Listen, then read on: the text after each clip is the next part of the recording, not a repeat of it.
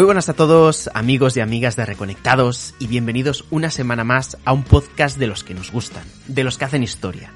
Porque histórica ha sido, desde luego, la noticia que explotó el pasado martes y que fue ni más ni menos que la adquisición de Activision Blizzard por parte de Microsoft.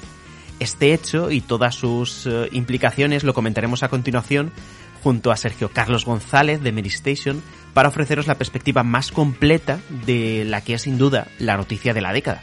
Pero antes que nada, porque estoy seguro que muchos de vosotros y de vosotras os lo estaréis preguntando, ¿dónde está Jabote?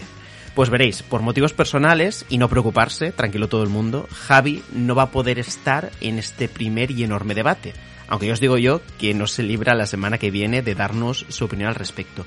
Pero sí lo podréis escuchar en la segunda parte del programa junto a Josep María Sempere de Eurogamer en otra charla que teníamos muchas ganas de ofrecer sobre todo el asunto de las criptomonedas, del blockchain y de los NFT.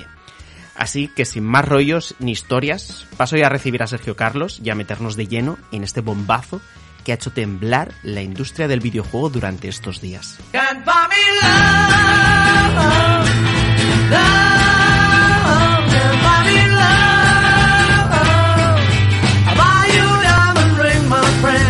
Makes you feel alright.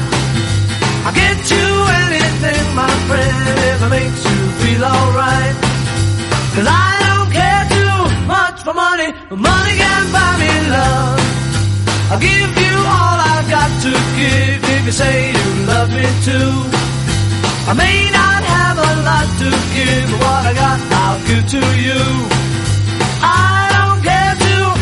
68.700 millones de dólares. Esta es la enorme suma de dinero acordada para la adquisición de Activision Blizzard por parte de Microsoft. Una cantidad de ceros totalmente mareante que un poco para poneros en situación equivaldría al PIB de Bulgaria en todo el año 2020, es decir, a la suma de bienes y servicios producidos en este país durante dicho periodo de tiempo. Todo esto hará que cuando se cierre la transacción, presumiblemente a mitad del próximo año 2023, Microsoft se convierta en la tercera compañía de videojuegos más grande del mundo, justo por detrás de Tencent y de Sony. Si hace un par de años hablábamos de que la compra de Bethesda era un bombazo mediático sin precedentes, lo que tenemos sobre la mesa es algo casi 10 veces superior a aquello en términos económicos. Pero claro, os estáis preguntando, ¿y qué implica todo esto?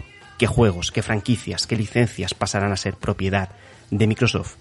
Pues ni más ni menos que Call of Duty, World of Warcraft, Overwatch, Diablo, StarCraft, Hearthstone, Heroes of the Storm, Candy Crush, Spiro, Crash Bandicoot, Tony Hawk y mucho, mucho más.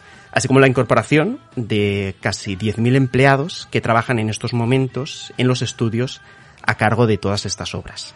Todo esto, claro, plantea una cantidad de preguntas de todo tipo que intentaremos responder a lo largo de esta parte del programa. Y que mejor para acompañarme en ausencia de Javi, que es Sergio Carlos González de Station, que también ha estado al tanto de este notición y que nos podrá contar también mucho más al respecto. Muy buenas Sergio, ¿qué tal? ¿Cómo estás?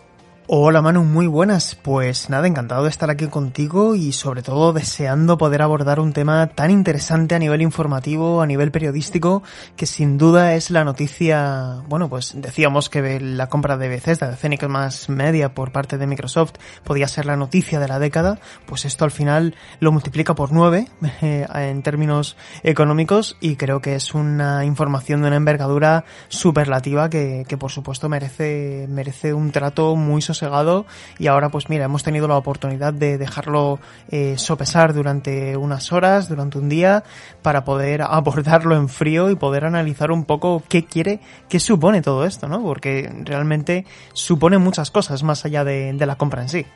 Correcto. De hecho, para empezar, eh, podemos hablar de cifras concretas, ¿no? Que tanto tú como yo ya hemos eh, dado unas líneas generales de, de, lo que ha sido todo esto, ¿no? Y podemos empezar porque por el hecho de que Microsoft adquirirá y esto es importante porque eh, no se ha formalizado esto todavía, sino es un primer acuerdo que va a tener que pasar por diferentes escrutinios para ver si se cumplen las condiciones, sobre todo antimonopolísticas suficientes como para que se lleve a cabo, ¿no? Y en este caso, el acuerdo eh, atañe a un precio por acción de 95 dólares que es una cantidad superior y que supone la prima eh, que Microsoft dará a Activision Blizzard no por la por la compra de estas acciones. De hecho, el cierre eh, de la bolsa de la semana anterior creo que estaba sobre un 45% por debajo el precio por acción de lo que estuvo ese mismo martes, ¿no? Del lunes a martes ya subió lo suficiente y luego finalmente ayer volvió a subir, por supuesto que sí, con el anuncio de la adquisición de, eh, de Activision Blizzard por parte de Microsoft. Y hay que tener en cuenta, porque también se han dicho muchas cosas de que si es caro, si es barato, que a mi modo de ver es muy buen precio, sobre todo si lo comparamos con la cotización de las acciones de Activision a principios del año pasado. Y es que acordaos que antes de eso, es decir, eh, en ese momento no se había producido todavía la denuncia del Estado de California contra Activision Blizzard por el acoso sexual y acoso laboral al que sometían a sus trabajadores en la compañía y que provocó, por tanto, que las acciones de Activision Blizzard bajaran en picado durante los diferentes meses. Eso es, es que creo que es importante poner las cosas en contexto para que la gente entienda eh, ya no solamente el porqué del movimiento, sino por qué ahora, ¿no? Eh, efectivamente, eh, este martes 18 mm, de enero de 2022 conocíamos este acuerdo de intención de compra que efectivamente se formalizará en, durante el ejercicio fiscal 2023, es decir, entre el mes de julio del 22 y el mes de junio del año 2023, dado que a Microsoft comienza los años fiscales el 1 de julio y se trata de la operación más grande de la historia de la compañía norteamericana en sus 46 años de historia. Cabe decir que hasta el momento su mayor operación era LinkedIn, que fueron 26.000 26 sí, 200 millones de dólares. Eh, Moyan lo compraron, por ejemplo, por 2.500 millones de dólares y Cenimax Media fueron 7.500 millones de dólares. La envergadura es total y efectivamente es una operación que, si lo valoramos en frío, tal y como lo ha negociado Activision Blizzard, es una operación bastante positiva respecto al estado actual que tenía en cotización ahora mismo la, firma liderada por Bobby Kotick, porque es una prima exactamente del 46% respecto al, cierre del pasado lunes. Con todo esto, ah, creo que llama mucho la atención, Manu, tal y como nos han comunicado esta información. Si te das cuenta, en el breve comunicado que se publicaba en el portal eh, corporativo de Microsoft hablan de la creación y colaborar en la creación de un, un metaverso, ¿no? Em, estamos hablando de 10.000 empleados, muchas licencias, muchas franquicias eh, de medios que no solamente se limitan al videojuego, sino que se, se pueden exprimir eh, pues con, con, camisetas, con merchandising, etcétera, y sobre todo esos 400 millones de, de jugadores activos al mes que es una auténtica barbaridad, ¿no? Entonces estás comprando también una base de jugadores fidelizada que va a, bueno, yo creo que a reabrir, en reabrir un poco todo, todo el, el debate de, de limitar ese poder omnímodo de las compañías eh, tecnológicas que bueno, pues luego lo podremos hablar más en profundidad, mm, este Manu, todo el tema de los eh, monopolios pero desde luego, desde luego, una operación de este calibre yo no me lo esperaba, a mí me ha pillado completamente por sorpresa y, hay muchos datos también que comentar, pero yo creo que en la base esto es un poco con lo que nos tenemos que quedar.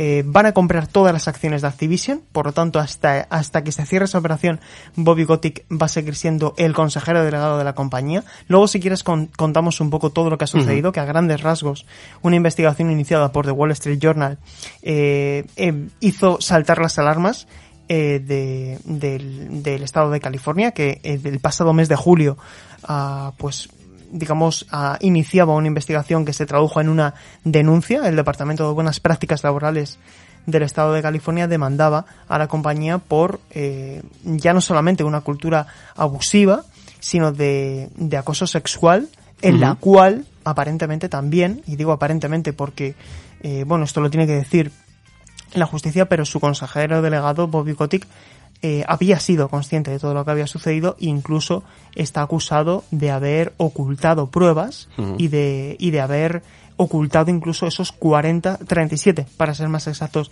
despidos que se han producido en un intento de, de, saneamiento de la compañía que realmente no ha comenzado por lo más importante que era de la Junta, ¿no? Es, es decir, ¿por qué digo todo esto? Porque al fin y al cabo, Manu, Activi eh, Microsoft también está comprando una compañía infectada a la cual hay que someter de un proceso de saneamiento muy importante, ¿no? Y que todo el mundo está pidiendo la cabeza de Bobby Kotick. Hay que decir que también las subsidiarias de Activision durante este pasado ejercicio fiscal lo han pasado muy mal, porque date cuenta que en enero conocimos el desmantelamiento de, de Vicarious Visions, el estudio que se había encargado de los remakes de Crash Bandicoot, de Tony Hawk. Eh, conocíamos también que Toys for Bob, que habían hecho lo propio con Crash Bandicoot 4 o con Spiro, eh, pasaban a trabajar directamente en Call of Duty y que Raven Software, otro de los estudios subsidiarios de Activision Blizzard, eh, habían convocado una huelga por unos despidos masivos. O sea, estás comprando una compañía que estaba en una situación muy delicada, muy afectada en su valor en bolsa y que por lo tanto, pues a Activision, si nos ponemos a la cabeza de Activision, esto tampoco les viene del todo mal.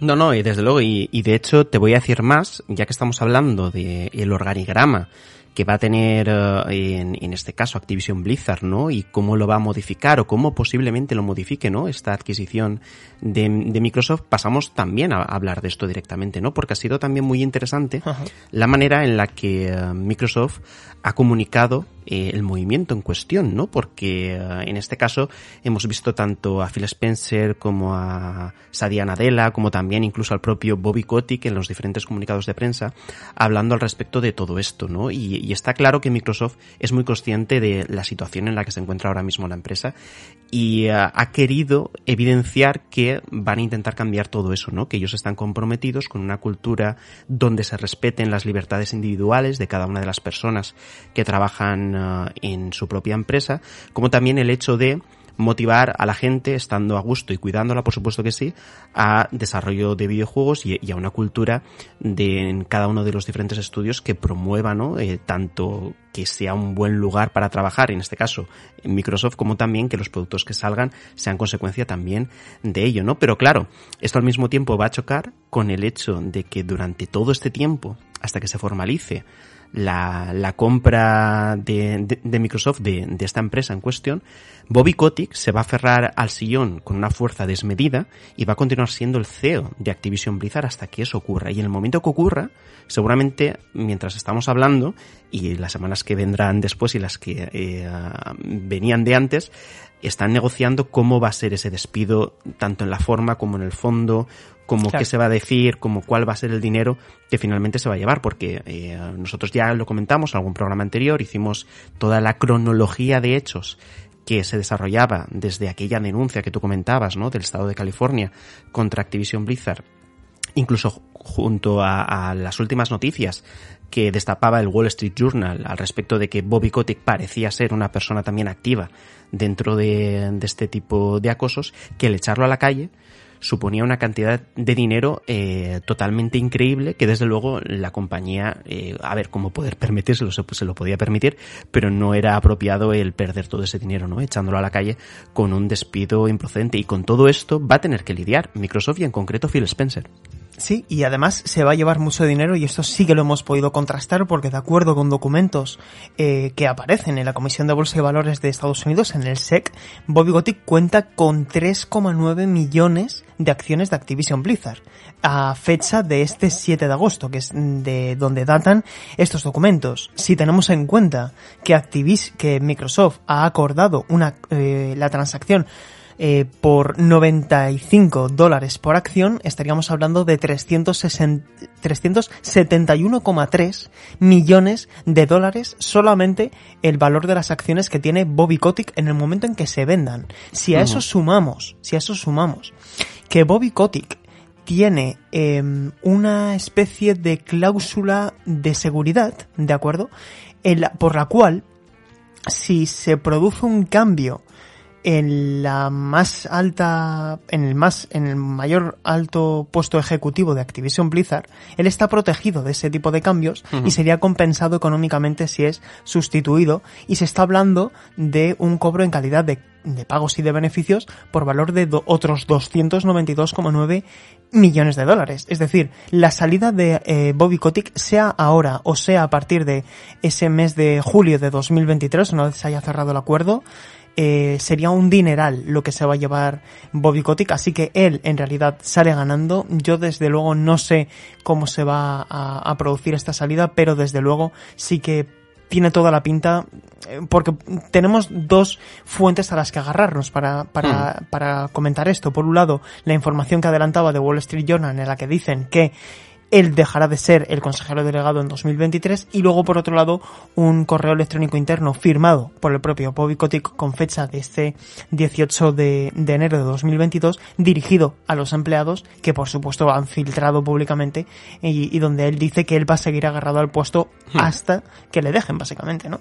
Claro, tú imagínate Sergio eh, el infierno que debe de ser trabajar ahora mismo en Activision Blizzard, sabiendo que el final de Bobby Kotick está cerca, pero que hasta el último momento va a continuar agarrado al sillón y desde luego se irá con un montante de dinero enorme que tú muy bien has explicado eh, antes de, yo intervenir, ¿no? Y de hecho, con respecto a esta situación, Jason Schreier también hablaba durante, durante estos días porque ha podido contactar con diferentes personas dentro de Activision Blizzard y ha comentado que los sentimientos mm, van en dos caminos, ¿no? Por un lado, hay un optimismo claro eh, al respecto de los cambios que se puedan producir en, en la gestión y también en, uh, en la cultura que, uh, que, Microsoft puede imprimir a los diferentes estudios de Activision Blizzard en el momento que, que se produzca la adquisición. Sí. Y por otro lado, el enfado, de alguna manera, o la rabia por el hecho de que Bobby Kotick va a tener una salida muy digna, muy suave y sobre todo eh, tremendamente rica de esta situación. Es decir, aquí al final estamos en, ante una película en el que el malo, por decirlo así, gana. Sí, sí, sí, porque al final, si interpretamos un poco la información que nos ha comunicado Microsoft, quiero decir, al final nunca dan puntadas sin hilo, son eh, comunicados de el de la página corporativa de Microsoft, son escasas 300 palabras, todo está ordenado de una manera muy estratégica y si nos damos cuenta, eh, la propia Xbox, este comunicado un poco más amigable, hablando más de juegos, de licencias, con un lenguaje más cercano al jugador de a pie, eh, hay una hay una imagen muy significativa para mí, pero no sin antes eh, me gustaría comentar que todo esto va a dar lugar eh, un rebranding eh, que se va a ser Microsoft Gaming. Microsoft Gaming no deja de ser el abanico que incluirá, una vez se cierre este acuerdo, a Xbox Game Studios, Bethesda Softworks, es decir, todos los estudios tras la compra de Zenimax Media, y luego por otro, toda esa suma de Activision Blizzard y King.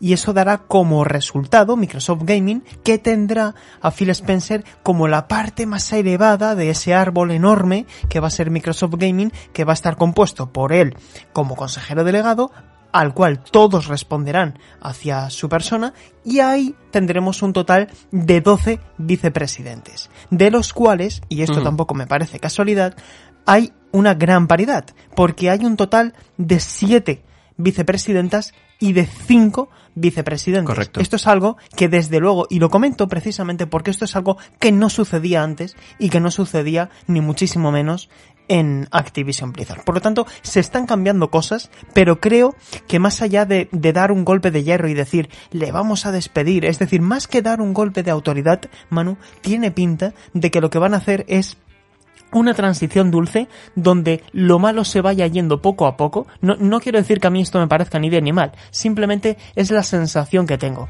Porque si te das cuenta y nos mm, viajamos ligeramente al pasado mes de diciembre, cuando se conoció esa última acusación que señalaba directamente a Bobby Kotick como uno de los implicados en esos casos de abuso y de haber ocultado pruebas, tanto Sony como el E3 como Nintendo y la propia Microsoft se Mm. pronunciaron al respecto y Phil Spencer dijo que iban a reevaluar la relación que tenían con Activision Blizzard. Y no sé tú, pero a mí esto me ha pillado por sorpresa porque yo lo que pensaba es que Phil Spencer lo que iba a hacer es, imagínate, limitar la presencia de videojuegos de Activision en sus comunicaciones, en sus conferencias dirigidas a, a- a los jugadores en, en L3 y similares, y sin embargo, esa aparentemente ruptura de relación se ha consagrado en, en, en un matrimonio, ¿no? Es, es Sí. muy curioso, es muy curioso. Sí, a ver, mm, yo la conclusión que saco de esto eh, es que no te puedes fiar de la gente de marketing en general, Por porque eh,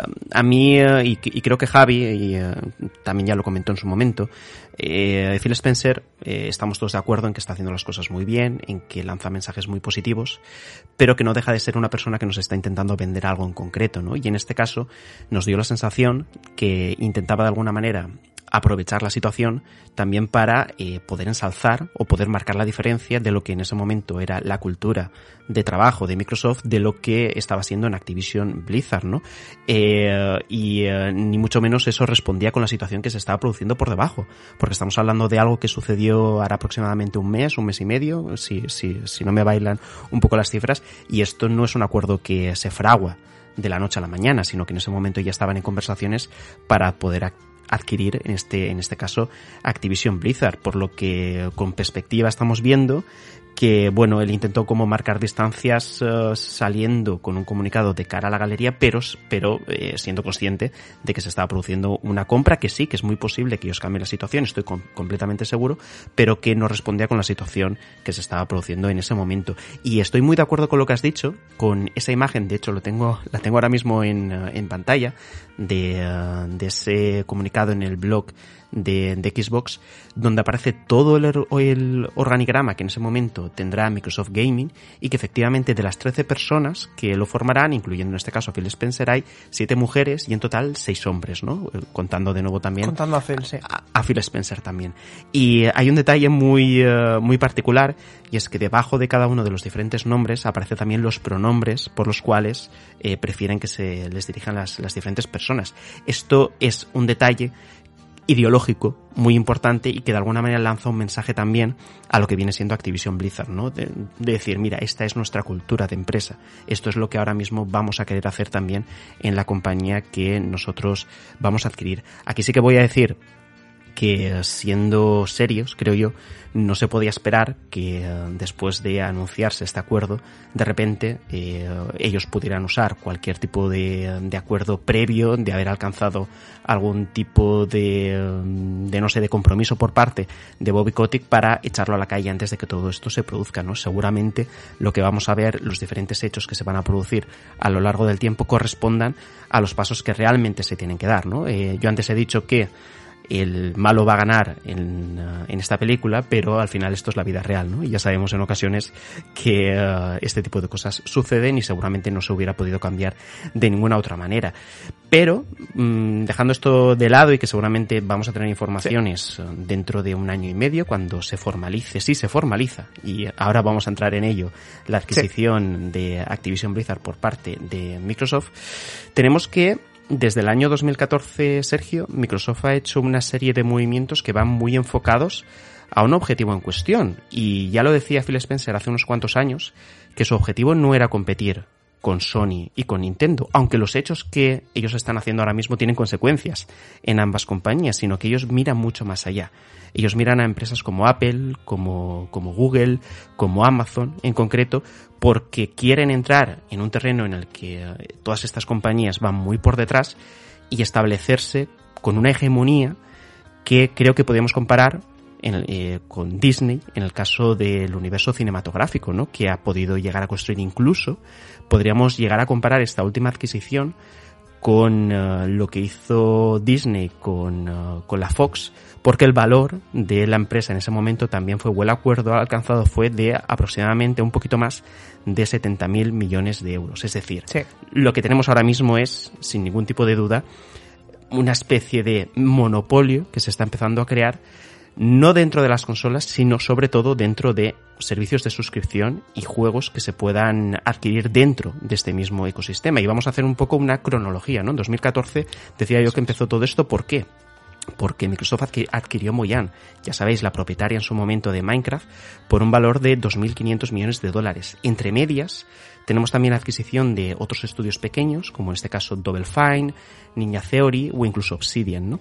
Y en 2020 es cuando salta la liebre, donde nos encontramos la que pensábamos que iba a ser la noticia del siglo, eh, porque claro, no veíamos venir esto ni mucho menos, y eh, vimos que Microsoft adquiría Cenimax, ya sabéis, la propietaria al mismo tiempo de Bethesda, por 7.500 millones de dólares. La primera editora completa que Microsoft adquiría, pero no sería la única, porque ya sabéis, lo que estamos contando ahora mismo, que en estos momentos eh, Microsoft está cerrando o está en proceso de adquirir Activision Blizzard por esos 68.700 millones de dólares. Y esto plantea una cuestión muy clara que desde diferentes puntos de Estados Unidos se, se empieza eh, a observar y es el riesgo que se pueda producir en la industria de crear un monopolio. Y de hecho también Microsoft lo intuye, Activision Blizzard también lo intuyen y saben que se van a preparar para un eh, escrutinio muy, muy fuerte al respecto de la administración Biden sobre este acuerdo. ¿Cumple o no con las leyes antimonopolio el acuerdo de Microsoft por la compra de Activision Blizzard. No lo sabemos, pero durante todo este tiempo va a ser cuando lo vamos a dilucidar. Claro, de hecho, fíjate que decíamos antes que los comunicados oficiales, eh, especialmente estos que son más corporativos, nunca dan puntada sin hilo. Eh, una vez dicha la información en el primer párrafo, la siguiente línea es la siguiente. Dicen, cuando la transacción se cierre, en torno, como decíamos, a, mitad del año 2023, Microsoft se convertirá en la tercera compañía de videojuegos más grande del mundo a nivel de ingresos, detrás de Tencent y Sony.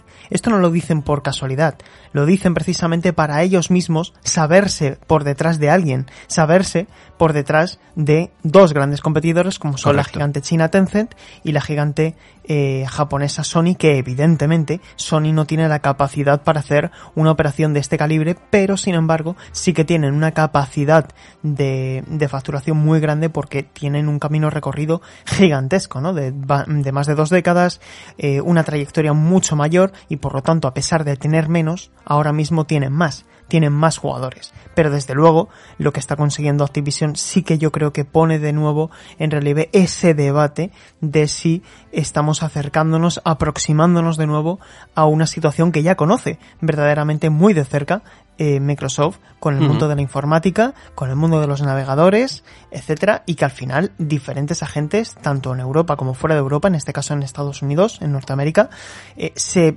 mm, observan muy de cerca las situaciones de monopolio precisamente para que no haya o situaciones en las que un oligopolio se convierta en el dominio total de una sola compañía que se pueda traducir básicamente en políticas anticonsumidor, ¿no? Cuando tú tienes una posición muy dominante respecto a tu competencia es cuando te permites activar una serie de políticas que no piensan en el consumidor. Es decir, no son disyuntivas, son básicamente eh, órdenes prácticamente. Es decir, son lentejas, o lo quieres, o lo tomas o lo dejas, ¿no? Y aquí yo creo que sí que nos estamos aproximando un poco, pero también en honor a la verdad hay que decir que creo que ahora mismo nos falta información y sobre todo nos faltan datos para interpretar si este movimiento puede aproximarse a la categoría de, de, monopolio. Yo desde luego considero que em, haciendo un razonamiento muy sencillo, ahora mismo están evidentemente mucho más cerca de una situación de monopolio que antes de haber adquirido o antes de la intención de adquisición de Activision Blizzard. A mí lo que sí que te voy a decir, em, este Manu, es que a mí esto me hace erizar un poquito la piel. Sí, sí, sí, eh, totalmente eh, de acuerdo, ¿no? De hecho, un poco yo te comentaba antes que no entendía, eh, de alguna manera, la, la, forma en la que mucha gente celebraba la situación. Primero porque esto al final son acuerdos entre empresas y segundo porque los perjudicados en el largo plazo del hecho de que una empresa en concreto aglutine muchísimo poder somos los propios consumidores y esto al final no es más que teoría económica, es decir, un monopolio es capaz de incrementar su excedente del productor de tal manera que el, excedente del consumidor descienda lo suficiente como para que su bienestar también descienda, ¿no? ¿Por qué? Porque va a tener poder de controlar, en este caso, tanto los precios como las cantidades de todos los productos de ocio que nosotros consumimos, ¿no? Y que cualquiera de sus decisiones pueda ser adoptada o deba de ser adoptada por la competencia, en este caso, de oligopolio que existen en, en, las consolas por el hecho de que ellos puedan tener muchísima más fuerza, ¿no? A la hora de poder ejercer las políticas que sean más adecuadas o beneficiosas para su propia empresa, ¿no? Yo creo, eh, Sergio, que en el corto plazo no vamos a, a ver uh, nada malo. De hecho, al contrario, yo creo que en el corto plazo esto va a beneficiar a la industria por un motivo muy sencillo, y tú lo has dicho antes, y es que Activision Blizzard estaba hundida al respecto de todas estas acusaciones de acoso sexual y laboral y que al mismo tiempo había provocado que los diferentes proyectos fueran uh, retrasados y que con la mano de Microsoft todo esto pueda salir a flote y que incluso se pueda replantear el hecho de una producción sana eficiente y de, cali y de, calidad para cada una de las diferentes franquicias que ahora mismo están incluso un poco en el ostracismo. Pero el gran problema, como siempre, es el largo plazo, ¿no? Yo lo vengo diciendo en el programa desde hace un montón de tiempo. Una cosa es Phil Spencer en el año 2022 con una Microsoft que tiene muy claro eh, cuál es el rumbo a seguir, ¿no? Dentro de Microsoft Gaming, ¿no? Que se va a crear a partir de ahora con con Satya Nadella, muy implicado también, ¿no? Con la división de videojuegos de Microsoft, pero esto puede cambiar en 10 años. En 10 años puede cambiar el hecho de que los intereses de Microsoft confluyan hacia otro lado, que la producción de videojuegos a lo mejor eh, en lugar de diversificarse e intentar alcanzar eh, cualquier parte del ocio interactivo, se centre en aquello que para ellos tenga más beneficios y que por tanto, de alguna forma también, en cuanto a la oferta jugable, se reduzca lo que viene siendo los juegos, por ejemplo, eh, de uh, los usuarios más tradicionales, ¿no? Que, con los que nos contaríamos seguramente tú y yo y mucha de la gente que nos escucha en este mismo momento. Esto es lucubrar, pero desde luego nunca es bueno que una empresa aglutine tantísimo poder, porque yo creo que incluso lo podemos ver en lo que ha pasado con PlayStation durante la anterior generación, ¿no? El hecho de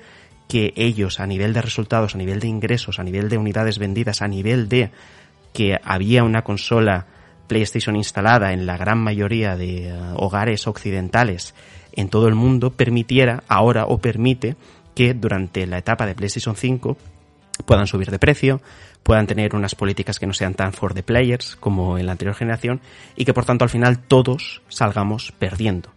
Por lo que de entrada, de entrada no es algo que me agrade, ya es lo mismo que dije con lo de Bethesda, pero esto todavía más, porque es todavía más brutal y vamos a ver qué es lo que ocurre. Yo sí que te digo, Sergio, que me extrañaría mucho, me extrañaría mucho que se tumbara este acuerdo, porque los dos sabemos, y es algo obvio, que tanto Activision Blizzard como Microsoft tendrán en su momento el mejor gabinete de economistas y abogados que pueda haber en todo el mundo sí. y habrán mirado hasta el milímetro cuáles son las diferentes posibilidades de que este acuerdo eh, pueda prosperar o pueda, pueda fracasar. prosperar. Y de hecho, y de hecho, yo creo que eso que tú has comentado al respecto de las diferentes informaciones que han ido sacando, declaraciones que han hecho, es ya síntoma de lo que quieren dejar claro de cara a las, pues, a las próximas investigaciones. Por ejemplo, eso que has dicho de que se convertirá en la tercera empresa por ingresos dentro del de sector del ocio interactivo. Esto es muy importante porque no se convierte en la primera, sino que hay que todavía dos empresas más que le superan en, en cuanto a facturación. Y en segundo sí. lugar también el hecho de que hemos podido ver en diferentes comunicados o en preguntas de diferente prensa de habla inglesa a Microsoft al respecto, y si quieres ya podemos ir pasando un poco al tema de juegos, de qué ocurrirá con respecto a cada uno de los juegos, franquicias, sagas, licencias que tiene Activision Blizzard. Y ellos, desde luego, no han cerrado la puerta, que al final harán lo que querrán, pero han evitado en todo momento decir que todos estos juegos pasan a ser exclusivos, porque si así fuera, así fuera sí que tendrían una prueba dentro de la investigación que se pueda llegar a hacer por ver si se cumple o no con las leyes antimonopolio, de que la intención de Microsoft o el poder que pueda llegar a tener va a hacer que el resto de compañías se priven de cada uno de los diferentes productos culturales que hasta ese mismo momento sí que podían vender en las diferentes plataformas.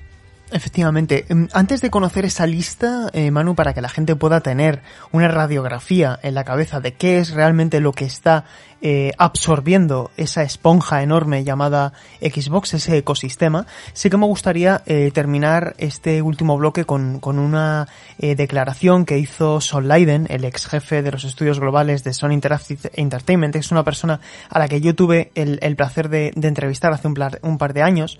Eh, y él sí que comentaba, eh, esta, información no me la, no me la dio a mí, eh, la dijo en el, en el DICE Summit del año 2019, un poquito antes de, de, que, de que pudiera hablar con él. eh, comentaba que mm, él reconocía que la época de PlayStation 3, es decir, eh, el postre de una generación de PlayStation 2 marcada por un auténtico dominio absoluto a mano de hierro con 155 millones de consolas vendidas, reconoce que en PlayStation 3 no escucharon a los usuarios y que fue un momento de arrogancia. Em, hay que tener cuidado cuando tienes una posición de, de tal dominio porque puedes llegar a morir de éxito, ¿no? Y creo que al final evidentemente Microsoft está todavía muy lejos porque no está eh, en la primera posición de la parrilla de salida para entendernos, haciendo una analogía con, con el mundo del motor que tanto nos gusta, pero sí que pueden estar. Es decir, ahora mismo no están ahí, pero sí que están eh, generando el mejor motor. Y cuando tienes el mejor motor, pues tarde o temprano vas a, vas a tener esa, esa posición, ¿no? Y además hay que ser rigurosos con la información porque Take Two intentó el, el pasado año comprar Codemasters todos dimos por hecho que Take Two iba a, comprar la compañía británica especializada en, en, videojuegos de conducción y finalmente ¿qué ha pasado? Que ha sido Electronic Arts la que se ha adelantado. ¿Cabe la posibilidad de que ahora venga una de las otras dos grandes compañías, o mejor dicho, otra de las grandes cuatro compañías del mundo como son Apple, Google o Microsoft o Amazon, pues yo dudo mucho que alguien de estas vaya a interesarse en comprar Activision, pero desde luego y respondiendo a la pregunta que hacías antes, Manu, yo no creo que esta transacción vaya a encontrar algún tipo de dificultad y que finalmente prosperará. Y lo que prosperará, como decíamos, es un acuerdo que traerá a, inmediatamente un montón de videojuegos al ecosistema Xbox. No va a hacer falta que lleguemos al año 2023 para que muchos de esos juegos de Activision pasen a formar parte de Xbox Game Pass. Pero Manu, fíjate la lista porque es de auténtico órdago. Al margen de lo que ya teníamos en Xbox Game Studios, no voy a decir ahora la lista completa, pero sí que podemos destacar estudios como 343, eh, The Coalition, Obsidian Entertainment, Ninja Theory, Playground Games, Turn 10 Studios, Rare, The Initiative, todo lo de Bethesda, es que estamos hablando ahora de la incorporación de Blizzard Entertainment, King, Treyarch, Toys for Bob, Sledgehammer Games, Raven Software, Infinity War, High Moon Studios, Demonware y Vinox, muchos de ellos arraigados a licencias como Call of Duty, pero, pero, muchos otros eh, que te pueden asumir a partir de ahora licencias o encargos de, de, franquicias como Crash Bandicoot, Spiro, Revivir, si les apetece, Guitar Hero, Overwatch, Diablo, World of Warcraft. Quiero decir, esto es mucho más grande de lo que parece y esto va a tener un efecto inmediato, ¿verdad?, en el servicio estrella de Microsoft que es Xbox Game Pass. Eso es, porque tú lo has dicho muy bien y de hecho ya lo vimos con la adquisición de Bethesda. Antes de que se formalice, vamos a poder eh, tener en este servicio seguramente muchos de estos juegos que han desarrollado los estudios que tú has nombrado, ¿no? Y títulos que yo he comentado antes, no lo voy a volver a repetir, pero sí que voy a señalar unos cuantos, como Call of Duty, como Diablo, como Hearthstone, como StarCraft. Ya os podéis imaginar, eh, todos aquellos obviamente que no sean free to play, que puedan formar parte de lo que viene siendo ahora mismo el servicio de suscripción, ¿no? Sobre todo de enhorabuena, estarán en estos momentos los usuarios de Game Pass en PC, porque claro, estamos hablando de que Activision Blizzard es una compañía estrechamente ligada también a este tipo de plataforma, por lo que tiene muchísimos juegos, ¿no? Anclados eh, eh, para este tipo de jugadores. Y esto, Sergio, inevitablemente, yo creo que nos llega a pensar dentro de no ni el corto ni el largo seguramente, te voy a decir el medio plazo, una subida de precio de la suscripción que en estos momentos está, eh, si no me falla la memoria, en 13 euros ahora mismo el Game Pass Ultimate. Efectivamente. Hoy había gente que nos preguntaba por las redes sociales, etcétera, ¿qué va a pasar con Crash Bandicoot? ¿Qué va a pasar con Call of Duty? ¿Qué va a suceder con licencias como, como Spiro? Pues bueno, eh, si nos acogemos ahora mismo a la información reportada en este caso por, por Bloomberg, concretamente por la periodista Dina Voss, ella eh, había hablado, eh, pues con las fuentes que había podido consultar, que la intención que tiene el equipo de Phil Spencer no es tanto arrebatar eh, las licencias mm, eh, de terceros, es decir, las licencias que son eh, compartidas en diferentes, las multiplataformas, que no he encontrado el término, eh, para también PlayStation o Nintendo, ellos no tienen la intención de arrebatar estas eh, condiciones de multiplataforma, y convertirlas así en exclusividades, pero desde luego sí que va a haber algunas que podrán convertirse en exclusivas. Dice Microsoft tiene el plan de hacer algunos de los juegos de Activision eh, eh, exclusivos para Xbox y otros que seguirán saliendo en consolas PlayStation. Y inevitablemente muchos de estos títulos llegarán tarde o temprano a Xbox Game Pass. Estamos hablando de lo que podríamos denominar los títulos Legacy. Ahora mismo, en este momento, eh, Xbox Game Pass que se ha actualizado el dato con motivo de la información que conocimos este, este 18 de enero, tiene 25 millones de suscriptores. ¿Es mucho? ¿Es poco? Bueno, vamos a poner datos sobre la mesa. Enero de 2021, Manu, 18 millones de suscriptores, 7 millones de suscriptores a nivel oficial, más en un año.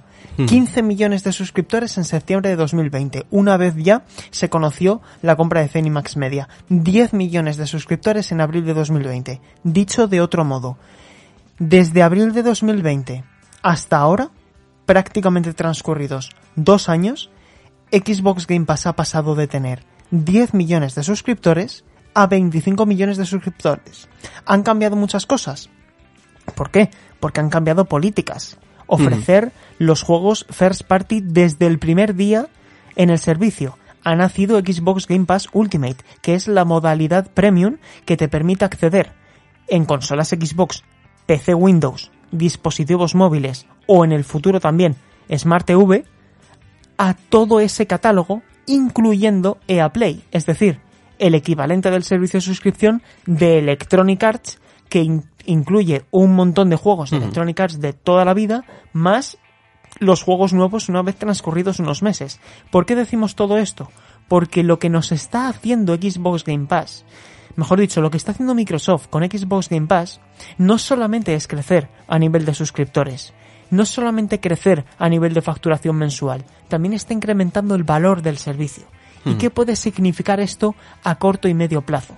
Lo que significa en todos, todos, todos los servicios de nuestro alrededor, bien sean teleoperadoras, bien sean servicios de series y películas. Una subida de precio hmm. al, a, a corto o a medio plazo. Primero subo el valor del servicio y después subo el precio. Y una vez que subo el precio, establezco, que es lo que tú y yo creo, y ya hablábamos fuera de micro, creemos que va a suceder, la hmm. creación de tiers o categorías. Correcto. Que dependiendo del alcance de tu bolsillo, de lo que estés dispuesto a pagar y de lo que estés interesado en, en adquirir a cambio de esa suscripción, pagues más o menos. Y mm. pongamos un ejemplo rápido. Netflix, si tú solamente quieres consumir Netflix en un teléfono móvil o quieres consumir Netflix con cuatro dispositivos simultáneos en resolución 4K, pagarás más. Entonces yo creo que lo que va a suceder con Game Pass teniendo en cuenta que tarde o temprano van a llegar los Crash, los Call of Duty, hmm. el próximo título de la saga X, el próximo Diablo, yo tengo la sensación, Manu, de que aquí va a haber diferentes categorías con un pago que superará con creces esos 12,99 euros y otro que seguirá teniendo un precio más asequible para aquellos usuarios que jueguen únicamente en su dispositivo móvil, que jueguen en un Xbox One o que no tengan interés en jugar mm. con todas esas licencias, ¿no? Sí, eso es. De hecho, no sé, ahora por ejemplo en frío podríamos llegar a imaginar ya no solo tiers por dispositivo, sino lo podemos plantear también como tipo de jugador, porque ahora mismo me viene a la mente las diferentes suscripciones que tú puedas tener a sagas como World of Warcraft, ¿no? Entonces, en este caso, ¿de qué manera todo esto se puede integrar también en el servicio Game Pass? Es decir, el Game Pass, ¿cómo puede responder a un tipo de jugador que sea totalmente online, como por ejemplo, lo, he comentado alguna vez como mi propio hermano, que no suele jugar a títulos de un solo jugador, ¿no? Y que te lo puedes ver todo el día bueno, con el Call of Duty o con el FIFA o con el Fortnite o con el League of Legends, por ejemplo. Y, y enfrente a eso, ¿qué puede ofrecer a jugadores como tú y como yo, ¿no? Pues que seguramente seamos más de, vivir historias para un solo jugador, que duren X horas y, y que puedas enlazar eh, una con otra, ¿no? Y vayas pasando de esta manera eh, por diferentes títulos, ¿no? Mientras hay otros jugadores que a lo mejor se centran en varios de ellos durante el año y es el tiempo que dedican a ese espacio multijugador. Seguramente estarán ya mirando a ver de qué manera pueden eh, adaptar los servicios a cada tipo de, usuario, en este caso eh, a cada consumidor en concreto, que dependiendo de cuáles sean sus costumbres, cuáles sean sus diferentes gustos, puedan eh, de esta manera poder desembolsar un precio que desde luego va a tener que subir o que va a tener que diferenciarse para cada tipo de persona. Es la única manera en, en la que esto pueda, pueda seguir prosperando, porque tú lo has dicho muy claro y de hecho es muy curioso porque esta semana eh, seguramente como en, muchos hogares, en, uh, en el mío en concreto, hemos hecho la recapitulación de cuánto tenemos que pagar este año por, por Netflix, ¿no? Y hemos visto recientemente cómo el servicio premium en concreto, no sé si el base también, pero el premium en concreto subía este año dos euros, ¿no? Entonces tenías que actualizar y con las diferentes personas con las que compartes cuenta decir, oye, mira que este año, en lugar de 40 y algo, este año son 54 euros cada uno, tenemos que pagar para poder uh, mantener, en este caso, Netflix, ¿no? Y esto lo vamos a ver seguramente, y de hecho yo lo comentaba también con los patrones durante estos días, vamos uh, en algún momento determinado a encadenar una noticia positiva con una noticia negativa en este caso, porque obviamente esto siempre, una subida de precio por parte del consumidor, se va a recibir como, como negativo eh, durante los próximos meses. Tal vez incluso se pueda mantener sí. hasta dentro de año y medio. ¿Por qué digo año y medio? Porque no me extrañaría incluso, Sergio, que viéramos la salida de Bobby Kotick de Activision Blizzard durante el momento X y en el momento X más 1, X más 2, X más 3 podamos ver en ese momento la subida de precio, ¿no? Te doy una noticia uh -huh. buena, a cambio te doy una noticia mala que de todas formas vas a entender porque has visto sí. que, tu, que el servicio que te ofrezco ha aumentado en calidad, en prestaciones, en oferta muchísimo. Eso es. Yo no, esto que voy a decir a continuación es opinión, no es información. Yo, si tuviera que tomar ese tipo de decisiones, eh, coincido contigo. Para dar una mala noticia hay que dar primero una buena noticia. Es decir, ¿qué quieres que te diga primero, la mala o la buena? Pues primero da la buena, es decir, primero pon a la venta, me lo voy a inventar, The Elder Scrolls 6 el 11 Eso de noviembre es. de 2023 y al día siguiente di, eh, por cierto chicos, eh, vamos a subir esto de precio un par de euros por, por X, porque es que mirad cómo hemos aumentado el valor del servicio y hay que comprender, eh, la gente está entusiasmada y por lo tanto va a recibir mejor esa mala noticia. Y al final, mientras tanto, Microsoft tiene la oportunidad, primero, de aprender a gestionar este enorme ecosistema, ¿no? Es como eh, ya no tienes que controlar un planeta, ahora tienes que controlar eh, un planeta rodeado de satélites, ¿no? Un sistema solar. Esto es enorme. Hay un montón de licencias, son más de 30 estudios internos los que vas a tener y vas a tener que hacer también un gran esfuerzo en esforzarte en comunicar a todo ese tipo de jugadores porque es un espectro de jugadores muy distinto, con hábitos de consumo muy diferentes. Cabe recordar que están comprando también Blizzard Entertainment, que es una compañía muy arraigada al universo del PC, y sobre todo jugadores de PC que generalmente, o una, una porción, porque tampoco eh, tengo datos para hablar de la mayoría, no quieren saber nada de las consolas. Es decir, gente que juega World of Warcraft, gente que juega su Diablo. ¿Me, eh, ¿Entiendes lo que quiero decir? Juegos de ratón. Y por sí. lo tanto, al, tienes que entender precisamente eso, que, que, vas a tener un espectro de jugadores muy amplio, con diferentes hábitos de consumo, que juegan a diferentes horas, que tienen diferentes gustos, que juegan en diferentes dispositivos y que por tanto tienes que adaptar también esa oferta de contenido a ese abanico tan grande de tipos de jugadores, ¿no? Porque tu abanico de videojuegos es tan plural que irremediablemente vas a tener un abanico de jugadores muy amplio también. E insisto, incluso todavía hay marco de mejora. Xbox todavía tiene que mejorar la presencia de videojuegos japoneses, de videojuegos para todos los públicos, ese tipo de juego más viva piñata, más Little Big Planet, para entendernos, más Super Mario Bros, más para toda la familia, más plataformeo. Y por lo tanto creo que ahora Microsoft tiene un papel muy importante que va más allá de, de la subida de precio, ¿no? Quiero decir, tienen todavía un año y medio para construir, para afianzar el valor de la marca y a partir de ahí empezar a construir, mm. porque en todo ese proceso de construcción también tienen que sanear una empresa que está, como decíamos mm. al principio, claramente infectada. Hmm, eso es. Y yo creo que con todo esto, ¿no? Ahora que estamos hablando de, de Game Pass, también hemos hablado de uh, cuál será la manera en la que Microsoft relacionará estos nuevos juegos que ha adquirido con otras plataformas. Eh, podemos entrar a hablar de cómo se recibe esto por parte de uh, Sony y de Nintendo, y es más, y cómo se recibe esto por parte de los usuarios que únicamente tienen o consolas PlayStation o, consolas Nintendo, ¿no? Eh, tal vez a lo mejor en el caso de Nintendo eh, es, eh, es un poco más, o la gente se puede poner más de perfil, porque yo creo que son productos mucho más diferenciados, lo que vienen siendo consolas PlayStation de consolas Microsoft con respecto a consolas Nintendo, pero el usuario de PlayStation, la compañía PlayStation sobre todo, porque aquí te empiezo a abrir melones y tú me coges el que quieras. Sí. Estamos, estamos viendo y, y, y tenemos constancia de que ese proyecto Spartacus, el denominado muy entre comillas, porque desde luego no va a ser así, Game Pass de PlayStation, se anuncia en breve, seguramente en las próximas semanas o en los próximos meses veremos el anuncio de este nuevo servicio de suscripción que seguramente esté también dividido en diferentes tiers, en, en, en diferentes escalones a la hora de elegir eh, cuál de los diferentes modelos queremos para incorporar a nuestras consolas PlayStation o incluso también, quién sabe, ¿no? Al, al PC.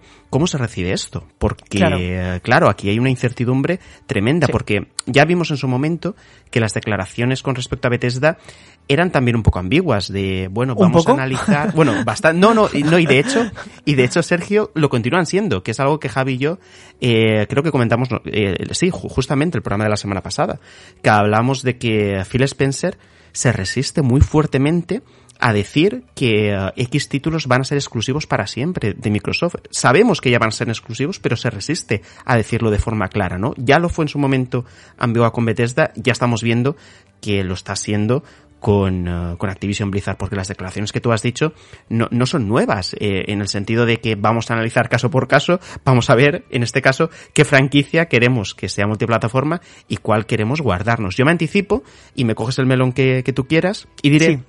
que los juegos enteramente multijugador no van a ser exclusivos de Microsoft porque no tendrían razón de ser en ese momento el hecho de reducir comunidad.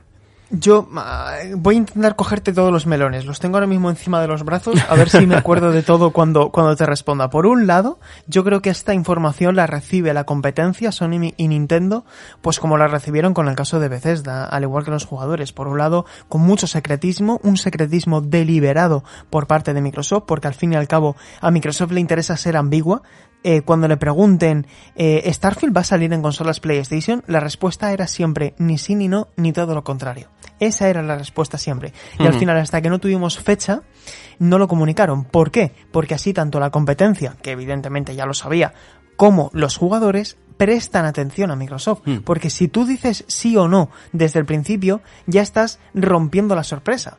Por lo tanto, ellos tienen que guardar la incertidumbre. Y yo creo, y aquí estoy opinando, que al final no va a ser que a partir de ahora todos los juegos de Activision Blizzard salgan o no en una plataforma u otra, sino que lo van a interpretar de, a, a título individual tratando caso por caso. Por ejemplo, los títulos que vendan poco, yo los haría exclusivos, porque el margen que vas a perder lanzándolo en la competencia es muy reducido. Por ejemplo, Totalmente. yo un Dishonor nuevo solamente lo sacaría en una consola Xbox.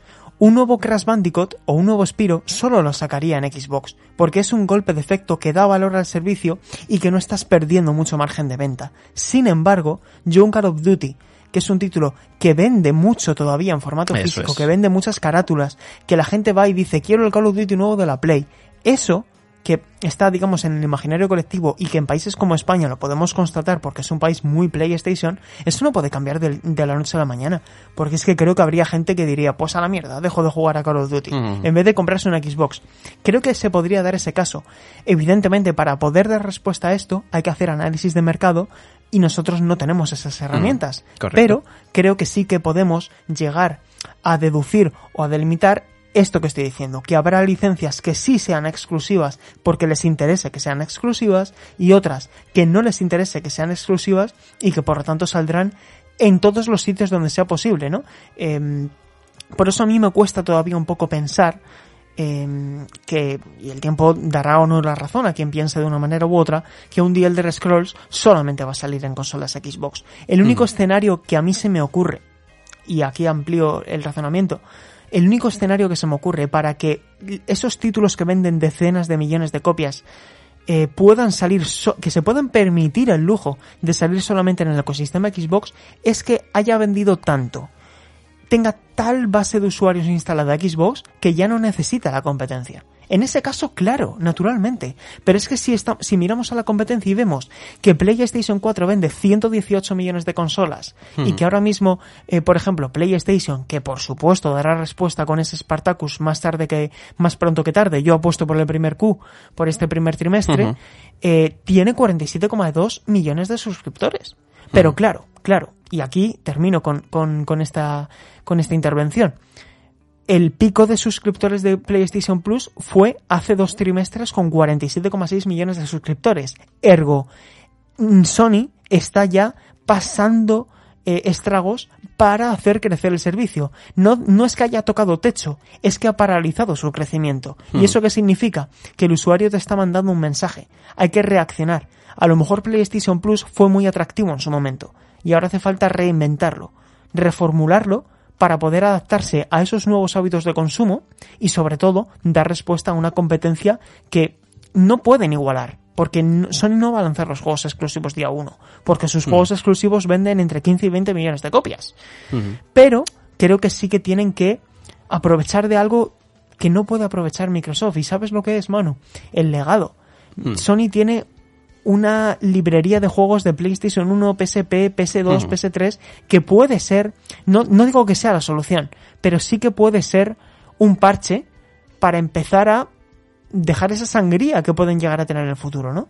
Hmm, es que al final yo creo que sobre todo el, el problema que puede llegar a tener PlayStation en este caso es la percepción del usuario porque eh, habrá mucha gente que ante todo esto que estamos diciendo, que pueda tener incluso, en este caso ya una PlayStation 5 o tenga una PlayStation 4, que diga, bueno, no creo que esto me afecte, ¿no? Sobre todo por el razonamiento que estamos haciendo al respecto de que títulos como Call of Duty seguramente continúen apareciendo en, eh, en consolas PlayStation. Lo demás me importa poco porque no soy jugador de PC, porque eh, los títulos tampoco me llaman la atención. Ya ves tú si Spiro y Crash no, no salen esos juegos, pues me da un poquito igual. Pero el problema principal que tiene PlayStation en este sentido es que la opinión que pueda tener la gente al respecto de adquirir un, uh, un bien, en este caso de ocio, ¿no? Como puede ser una PlayStation 5, ya no sea tan bueno como adquirir, por otro lado, algo relacionado con Microsoft, ¿no? En este caso una Xbox Series X, porque la gente va a empezar a entender que esta compañía en concreto es más grande, tiene una producción mucho mayor, tiene mayor cantidad de trabajadores, tiene mayor cantidad de estudios y en el medio largo plazo vamos a ver una cantidad de juegos enorme día uno en Game Pass. Y contra eso es muy complicado luchar. PlayStation todavía tiene una inercia que se va a alargar. La generación anterior fue una generación muy buena para ellos. Tienen, por supuesto que sí, propiedades intelectuales extremadamente buenas y yo creo que es lo que ellos intentan de alguna manera hacer para diferenciar su producto o su oferta con respecto a Microsoft, ¿no? Ellos inciden mucho en que tienen uh, esos triple A, casi cuádruple A, ¿no? Que no puedes jugar en ninguna otra parte, pero todo este mensaje hay que continuar trabajándolo, hay que continuar reforzándolo y desde luego tienes ahora enfrente un competidor que si ya había hecho un movimiento muy interesante o muy potente con Bethesda, ahora mismo lo ha hecho todavía mayor con la adquisición de un gigante como en este caso es Activision Blizzard. Eh, y yo creo que seguramente la respuesta vaya a ir por ahí, Sergio, porque mm, vemos que PlayStation ni mucho menos tiene la capacidad económica de Microsoft, que estamos hablando de la segunda empresa más grande de todo el mundo, creo que justo por detrás de Apple, para hacer un movimiento de estas características, que tampoco sería bueno. Es decir, antes hemos dicho que no nos gusta la adquisición porque supone que Microsoft se acerque a una posición de monopolio dentro de la industria del videojuego que no beneficia a la larga al consumidor, lo que tampoco querríamos, yo creo que en este momento es una lucha por tener un oligopolio, en este caso ya lo tenemos en consolas, pues un oligopolio en cuanto a, producción de videojuegos. Tampoco sería sano ni mucho menos porque tenemos de nuevo secuestrados de alguna manera a X estudios por un lado y por otro que cualquier cambio de rumbo que pueda tener la compañía en un momento determinado afectará, sí o sí, afectará a ese desarrollo y producción de videojuegos. Entonces, si no tiene la capacidad económica, y tampoco yo creo que a los usuarios nos convendría esta situación, lo único que puede hacer justamente es tirar de legado y hacer, en este caso, un uh, PlayStation Plus, un Spartacus, veremos cuál es el nombre definitivo, que pueda adaptarse mejor o que pueda contentar a los hábitos de consumo, como tú muy bien has dicho, de esos consumidores que también conoce, ¿no? Y que lleva acumulando datos al respecto de ellos desde varias generaciones, ¿no? Sobre todo la generación anterior, que es donde tienes los datos más recientes. Sí, sobre todo además eh, PlayStation en este caso tiene una ventaja y es que yo creo que conoce mejor a su público porque es un público que lleva arraigado a la marca mucho tiempo. Y por lo tanto, si tú te diriges al público y no estoy queriendo menospreciar al, de Microsoft, ¿eh? yo creo que al final no, no, espero que nadie saque de contexto lo que estoy diciendo, pero creo que hoy día en pleno 2022 es más atractivo para el público de PlayStation que Sony le diga ahora vas a poder acceder a todos estos juegos de PlayStation 1, 2, 3, PSP, PS Vita, PS4. Eh, si te suscribes a este servicio, a que si le dices al jugador de Xbox que a partir de ahora si paga por esta suscripción va a poder acceder a todos estos juegos de la primera Xbox 360, etcétera. Creo que no es el mismo escenario porque Sony tiene más historia tiene más legado. Y por lo tanto, eso es algo que, por ejemplo, Nintendo no utiliza, porque Nintendo ha desestimado hasta el momento la utilización de una consola virtual tradicional. Eh, aunque, mm, quiero decir, a mí lo que están haciendo con Nintendo Switch Online pues yo tengo mi opinión, pero desde luego mm, no creo que sea la más efectiva para aprovechar todo ese legado de, de, licencias y de títulos. Y en este caso, creo que Sony puede empezar por ahí y por otro lado, yo insisto, PS Plus Collection hay que ampliarlo. Tiene 20 hmm. juegos, yo lo ampliaría a 30 con títulos que hayan terminado su recorrido comercial, véase Ghost of Tsushima, véase eh, eh, los que puedan en el futuro. Y es decir, Sony tiene herramientas para, para compensar esa ventaja, esa delantera que está tomando Xbox Game Pass con su servicio de suscripción. Porque sea o no el futuro Spartacus un equivalente a Xbox Game Pass, lo que sí está claro es que es la respuesta a Xbox Game Pass. Aunque tengan, aunque sean conceptualmente diferentes, son el servicio de suscripción estrella. Y es en eso lo que tienen que trabajar. Pues yo creo, Sergio, que con todo esto tenemos una fotografía exacta en eh, el momento actual de lo que es esta situación. Durante este año vamos a seguir el, el, asunto muy de cerca, porque aunque ya hemos dicho antes que no creemos que pase nada al respecto de esas leyes antimonopolio que eh, ahora mismo en Estados Unidos van a vigilar esta, esta adquisición o este principio de adquisición de Activision Blizzard por, por parte de Microsoft, es posible que puedan salir diferentes informaciones que actualicen cualquier, cualquier situación, cualquier fleco, cualquier detalle, ¿no? Y ya lo hemos dicho antes, seguramente antes de que se formalice tendremos más juegos de Activision Blizzard en, en el Game Pass. Veremos también qué pasa con Bobby Kotick, aunque ya más o menos apuntamos a que antes de ese mes de junio-julio del año 2023 no se va a quitar ni mucho menos del sillón y desde luego tenemos también en mente cuál va a ser el futuro porque seguramente tendremos también algún tipo de actualización de información para dar confianza a los, a los usuarios de dos títulos en concreto, que son Diablo 4 y Overwatch 2, que son los grandes damnificados de la situación que ha ocurrido en, en Activision Blizzard.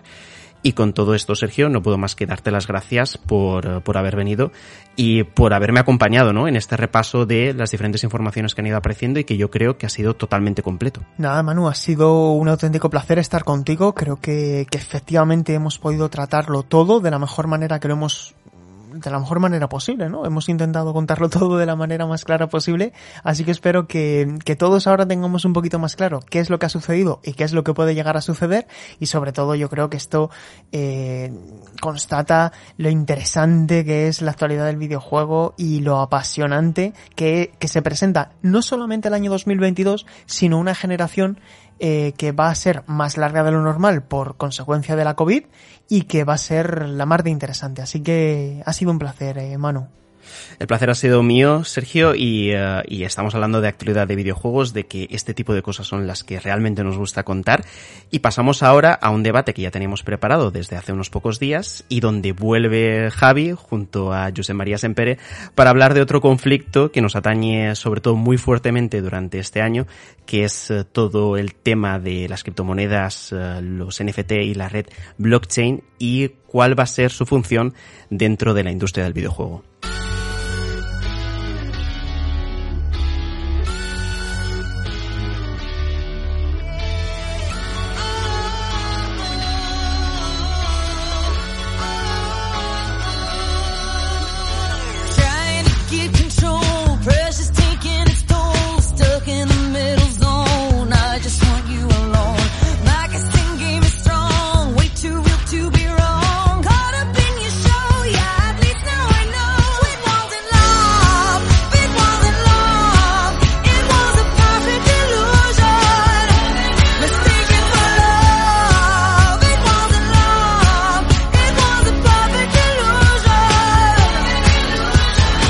Para abrir este programa voy a comentar dos cosas. Teníamos muchas ganas, por un lado, de poder tratar este tema en profundidad y por otro lado de traer a Reconectados al siguiente invitado que vais a escuchar ahora mismo, con el que teníamos una deuda pendiente porque de verdad que nos encanta su trabajo y su forma de hablar y de contar. Y José María Sempere, Eurogamer, bienvenido a Reconectados. Por fin, por fin lo podemos decir. Eh, un placer. Mucho, mucha ilusión de estar aquí, la verdad.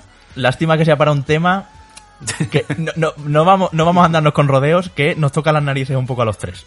o sea, sí, es un tema polémico, cuanto menos. Cuanto menos, cuanto menos. Sin duda, ya lo habéis visto en el título, vamos a hablar de las NFT, del metaverso, del blockchain y de todo esto. Ya sé que muchos tendréis información, ya sé que muchos eh, podréis haberos enterado, pero el mundo del videojuego, esto sí lo decimos en serio, cada vez está más amenazado. Me voy a tomar esta licencia eh, opinativa de decirlo así, por toda esta tecnología, eh, bueno, tecnología, por todo este nuevo modelo, de esta nueva economía eh, digital, virtual, que se está imponiendo en la sociedad. Yo si te parece, José, te voy a llamar José, hmm. eh, vamos a hacer primero unas, eh, bueno, unas primeras eh, preguntas y respuestas o un glosario, por decirlo entre comillas, sobre qué es cada cosa. Y así la gente que no esté tan al tanto, pues puede, puede un poco entender de qué se está hablando, porque es verdad que lo escuchamos en todos los sitios, Facebook ya es meta, eh, mm. las criptomonedas no paran de, de seguir eh, subiendo, se le compara con las acciones y los NFTs dichosos, los streamers de más dinerito metidos en ello también y en defensa, eh, y, y a ver qué es todo esto. ¿Cómo definirías tú? para que nos entienda todo el mundo, para que nos entienda mi padre, como digo yo muchas veces aquí, hola papá, eh, qué es una NFT y por qué eh, puede suponer un cambio tan radical en la industria del videojuego, que es un poco a lo, a lo que hemos venido a hablar, vamos. Vale, es, es complicado. O sea, es que realmente es la, la, tecnología es compleja, pero explicarlo es incluso más difícil. Sí. Y, y, para hablar de NFTs hay que hablar también del tema del blockchain, porque mm. una cosa va muy ligada a otra. Entonces, yo creo que primero es explicar lo que es el, el blockchain, más o menos, pues, eh, cómo funciona o cuál es el, el paradigma que tiene porque eso es vital para entender después lo que es el NFT. El blockchain es eh, una nueva manera de, de, de, distribuir los datos, por decirlo de alguna manera, que mmm, para hacernos una idea y hablando como en términos que, que creo que puede entender todo el mundo, eh, ahora mismo todo lo que eran las, las transacciones o, o las bases de datos, lo normal o el paradigma normal era eh, que estuviera centralizado. Había un ordenador donde estaba la base de datos, donde estaba pues eh, un archivo donde estaban apuntadas, digamos, todas las transacciones. Entonces eso, lógicamente, pues es la, la base de cómo funciona el blockchain, el blockchain es descentralizar. Entonces, ¿cómo funciona? Con unos nodos, o sea, digamos que para que nos entendamos, la base de datos o, o, la información ya no está en un único punto, sino que está en todos. Cada, cada nodo tiene, digamos, una copia de ese registro y entonces cuando se quieren realizar los cambios, pues se tiene que estar todos, todos, digamos, estos nodos tienen que estar de acuerdo, eh, todos tienen que grabar la transacción y entonces es una manera, digamos, de que la, la información esté distribuida y no dependa de, de, una única entidad. Esto es una explicación, eh, y si hay algún experto en, en, en blockchain y tal, dirá, pues, que esto es muy simple y es mucho más No, complejo. no, pero no, me, me gusta. Desde luego. Claro, pero, para que se entienda, claro, para es, que se entienda claro, por, eso. Exacto, o sea, aquí entendemos que no, que no somos expertos y tampoco estamos hablando para alguien que quiera profundizar mucho en el tema, entonces esta explicación más o menos yo creo que vale.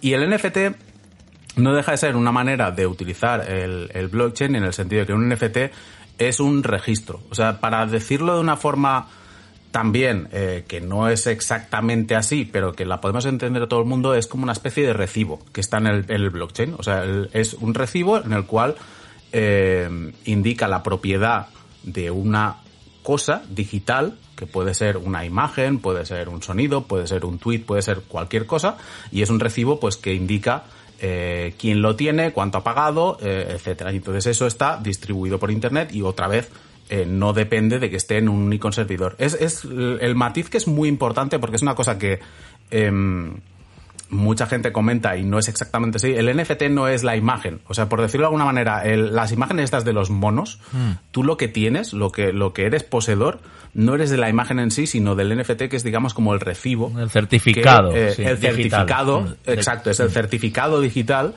que eh, te dice que tienes la propiedad. Esto luego ya diremos porque tiene también miga, porque claro, el, certificado este lo que dice es que tú tienes la posesión de tal imagen o tal cosa que está en tal servidor, pero si ese servidor cierra, ¿qué pasa con la propiedad? Claro, es mm. otra cosa que, que sale aquí. Pero digamos que esto sería como lo más básico para entender de lo que, de lo que vamos a hablar. Y como digo, no es ni la mejor explicación, eh, no es ni seguramente la más correcta o más pura, pero yo creo que así nos podemos aclarar mm. todos. Creo que también es, es importante que, que, comentemos que todo esto está resonando con mucha fuerza porque también desde dentro de todo este sector de las uh, criptomonedas, de, del blockchain y demás, se está de alguna manera especulando de entrada de una manera muy fuerte para que hablemos de ello. Es decir, todas estas transacciones que ya hemos visto en uh, miles de periódicos de tal imagen se ha vendido por no sé cuántos millones de euros y tal y cual, es de gente que está ahí metida y que está provocando justamente que hablemos, ¿no? Para que de alguna manera en, uh, en el imaginario colectivo se empiece ya a instaurar también esto como algo normal y algo natural, pero realmente no está siendo así. Es decir, realmente no se están produciendo como tal unas transacciones tan millonarias por esto en concreto. Es la imagen que nos quieren hacer ver. Es el, el, el, tema. Mira, precisamente leía un tuit, no sé si ha sido esta mañana o ayer, pero decía que el, los usuarios, o sea, la cantidad total de poseedores de NFTs eh, son unos 400.000.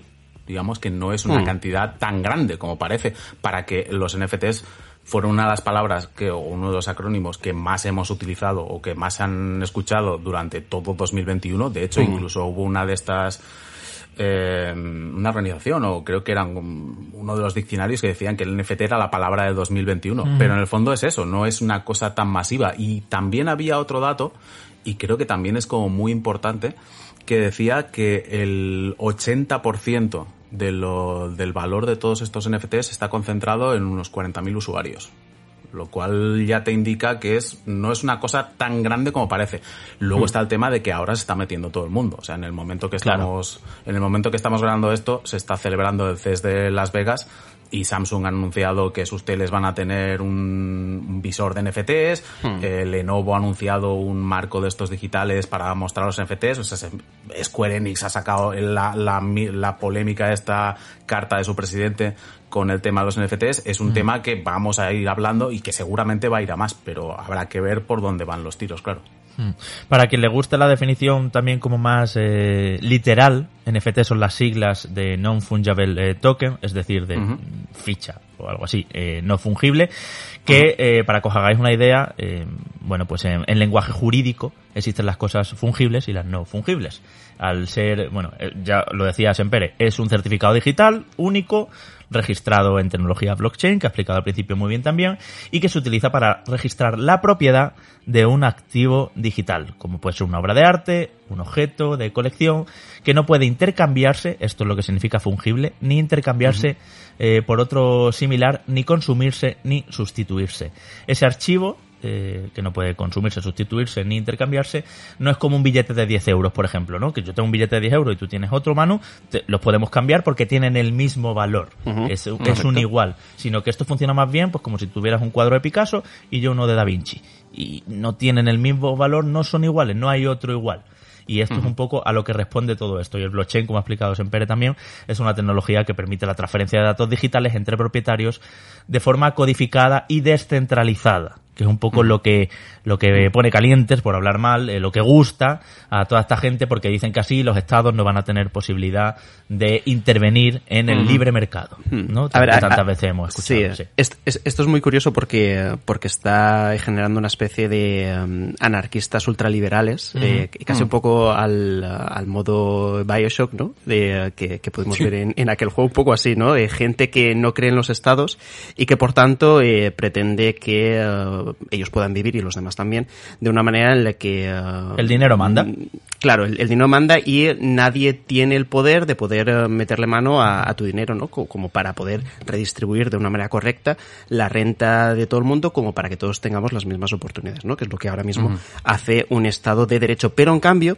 sí que quiero apuntar que la tecnología en sí no es mala. De hecho, el blockchain en concreto, claro, incluso, incluso la Unión Europea, a través del Banco Central Europeo, está o ha aprobado o ha dado luz verde a ese euro digital, que esto va a permitir el poder sacar a la luz esa economía sumergida gracias a ese rastreo de transferencias que se pueden llegar a producir, ¿no? De esta manera, yo qué sé, podemos, eh, es más fácil poder acabar o poder meterle más trabas al mercado de la droga, al, de las armas, es decir, a un montón de mercado eh, malo, por, por, hablar con palabras sencillas, que ahora mismo no se puede, no, no es fácil de, de detectar, pero en este caso, con, a través de este tipo de registro, sí que se podría. Sí, así es. O sea, yo creo que esto creo que es, es muy importante dejarlo, dejarlo claro. O sea, puede ser vuestro caso. A mí cualquiera que me conozca sabe que yo mm, estoy muy en contra de estas cosas, pero estoy muy en contra del, del, uso que se le está dando ahora. Es decir, la tecnología no es mala de por sí, el, el, blockchain no es malo. La idea del blockchain es buena y seguro que tiene algunas utilidades en las cuales puede ser fantástico. Los NFTs eh, es posible que surja algún tipo de iniciativa de utilizarlos que también sea correcta y que esté bien. Mi problema, y supongo que el, vuestro y el de mucha gente que nos esté escuchando, es cómo se están utilizando ahora. Ese es, el, ese es el problema de verdad. Pero que quede claro, la tecnología no es mala de por sí. No estamos en contra del avance de la tecnología, ni queremos quedarnos anclados en cómo funcionaba el Internet hace 15 años, ni cosas de este estilo. No, el problema es el uso que se le da a esa tecnología. Hmm, pero yo con todo esto, chicos, os planteo una duda. Y ya empezamos aquí un poco a ver cómo afecta todo esto real, ¿no? Cómo aterrizarlo una vez que hemos explicado algunos conceptos. ¿No atentan los NFTs contra lo bueno que tenía Internet, que es esa democratización de la difusión de la cultura, esa viralización de los memes? Porque ahora, cuando yo quiera compartir una imagen, esa imagen va a llevar un certificado digital, un NFT de esto, que eh, le da puede ser, si el propietario quiere, una cierta cantidad de dinero o tengo que pagar para utilizarla. No atenta esto directamente contra la difusión de la cultura y la facilidad de compartir que caracteriza Internet. Porque a mí me parece que esto es ponerle un poco barreras a lo que era el campo de Internet. Yo lo he dicho hmm. muchas veces y lo he dicho también en algunas clases que, que he impartido y eso, digo, para mí Internet es una revolución más grande que la imprenta. Mucha gente se lleva la mano a la cabeza, ¡hala, hala, qué barbaridad! Pero para mí sí lo es, porque nunca habíamos tenido en la palma de la mano cualquier información que necesitemos al instante. Y eso, eso es una barbaridad posible solo gracias a Internet. Y a mí cuando veo y cuando más hablamos de las NFT, de la tecnología eh, blockchain y de poner propietarios a cosas que por naturaleza propia deben ser democráticas, compartidas, tengas el dinero que tengas, puedes disfrutar de esa cultura, de ese meme, de, de, de, esa imagen, de, de, lo que viraliza y demás. Para mí esto eh, supone que la cultura de Internet y la cultura popular esté más en manos de ricos que de pobres. Si tienes dinero, podrás acceder a, a unos archivos, podrás, podrás eh, asignártelos y podrás seguir ganando dinero, porque es el libre mercado, ¿no? Y, lo que defiende la gente más neoliberal y capitalista pero, pero los pobres se van a ir quedando fuera de cosas por, porque no van a tener NFTs a su, Yo, en su propiedad. Eh, en, parte estoy, estoy de acuerdo con lo que dices. Creo que, que, puede ir un poco en contra de eso, pero creo que se establece una dicotomía que también es bastante interesante, porque eh, del mismo modo que, como dices, eh, el tema de Internet pues es el acceso eh, libre a la información y que es la democratización total de la información y la cultura, creo que también Internet ha puesto de manifiesto eh, ciertos problemas. Como dices, eh, bueno, el, tema de los memes, pues es lógico que, vale, esto tiene que ser libre, no hay ningún problema, pero los creadores de contenido también necesitaban, creo yo, algún tipo de protección que les permita, es que no quiero usar la palabra inversión, pero sí que les permita eh, recuperar algo de dinero o ganar algo de dinero con, con, con sus creaciones. Mm. Y ahora era Internet hasta ahora y seguirá siéndolo. Yo no creo que esto vaya a cambiar, sinceramente. Em, era bastante loco y entonces era rollo como había problemas de piratería, etcétera. Era un poco complejo y esto es en parte es, es lo que te venden, en realidad no es así para mí, no es así, pero era una manera de que estas personas que crean contenido puedan, eh, digamos, ganar dinero con él. El problema es cómo se hace, que ahora este, los NFTs pues es una forma eh, totalmente especulativa eh, que no, no, no es correcta. Pero digamos que la base que podría ser de los NFTs que funcionaran bien sería, pues, por ejemplo, para combatir, entre comillas, ese, ese fenómeno. Pero volviendo a lo que a lo que tú decías, yo no creo que vaya a cambiar. Creo que lo que va a establecer son temas de propiedad y tal, pero es lo que es, es el meme, valga la redundancia, de lo del botón derecho y guardar, ¿sabes? O sea, realmente mm. es esa imagen va a tener un propietario que va a especular seguramente con, con su valor y hará lo que quiera, pero en el fondo la información seguirá siendo eh, accesible por el, por el resto de y duplicada y entiendo. Claro es que pensemos que hay stickers emojis y cosas así que ya se han vendido por una burrada que es, Mm. es contenido al final lo que tú dices también José que es contenido que ha creado alguien y, y que puede tener una autoría puede tener una firma no detrás del, del lienzo. Pero es que hay NFTs que se han visto ya a la venta como el del primer tweet que hubo en Twitter de Ujú. arroba Jack, uno de los co-creadores, ¿no? De, de- que claro, Sí, se hizo con esa cuenta. el- sí. O sea, se van a hacer NFTs de cosas que sin- ni se nos ocurren, porque lo primero que uno piensa es pues un meme, una fotografía, un dibujo, algo así como más eh, artísticamente eh, o tradicionalmente tangible. Pero del primer tweet que puso uno de los fundadores de Twitter en la historia de la red social, pues hombre, resulta, resulta bastante chocante. Hmm, Aquí al final yo creo que eh, viendo todo esto y, y- y- y la información que, que José pues nos ha dado, creo que podemos trasladarlo luego a cómo podría funcionar todo esto en el mundo de los videojuegos, ¿no? Y aquí yo creo que es cuando podríamos introducir también el, eh, el concepto o esa palabra también tan usada que es el metaverso, ¿no? Eh, ahora mismo, sobre todo después de, de Facebook y, y cómo el prefijo lo está usando en la gran mayoría de sus marcas, pues nos hemos puesto eh, todos alerta, ¿no? A ver qué es esto, eh, la gran revolución, etcétera, etcétera. Lo que ocurre es que estamos viendo que, que lo más probable es que se creen o se quieran crear diferentes metaversos, en este caso, y aplicado al videojuego, dependiendo de cada una de las distribuidoras que haya, ¿no? Porque sí que es cierto que muchos influencers han hablado o han fantaseado con el hecho de que tú puedas tener, por ejemplo, una espada de, de Final Fantasy, que esa espada, pues eh, como tú tienes el NFT de esa espada, lo puedas usar luego en, eh, en Assassin's Creed.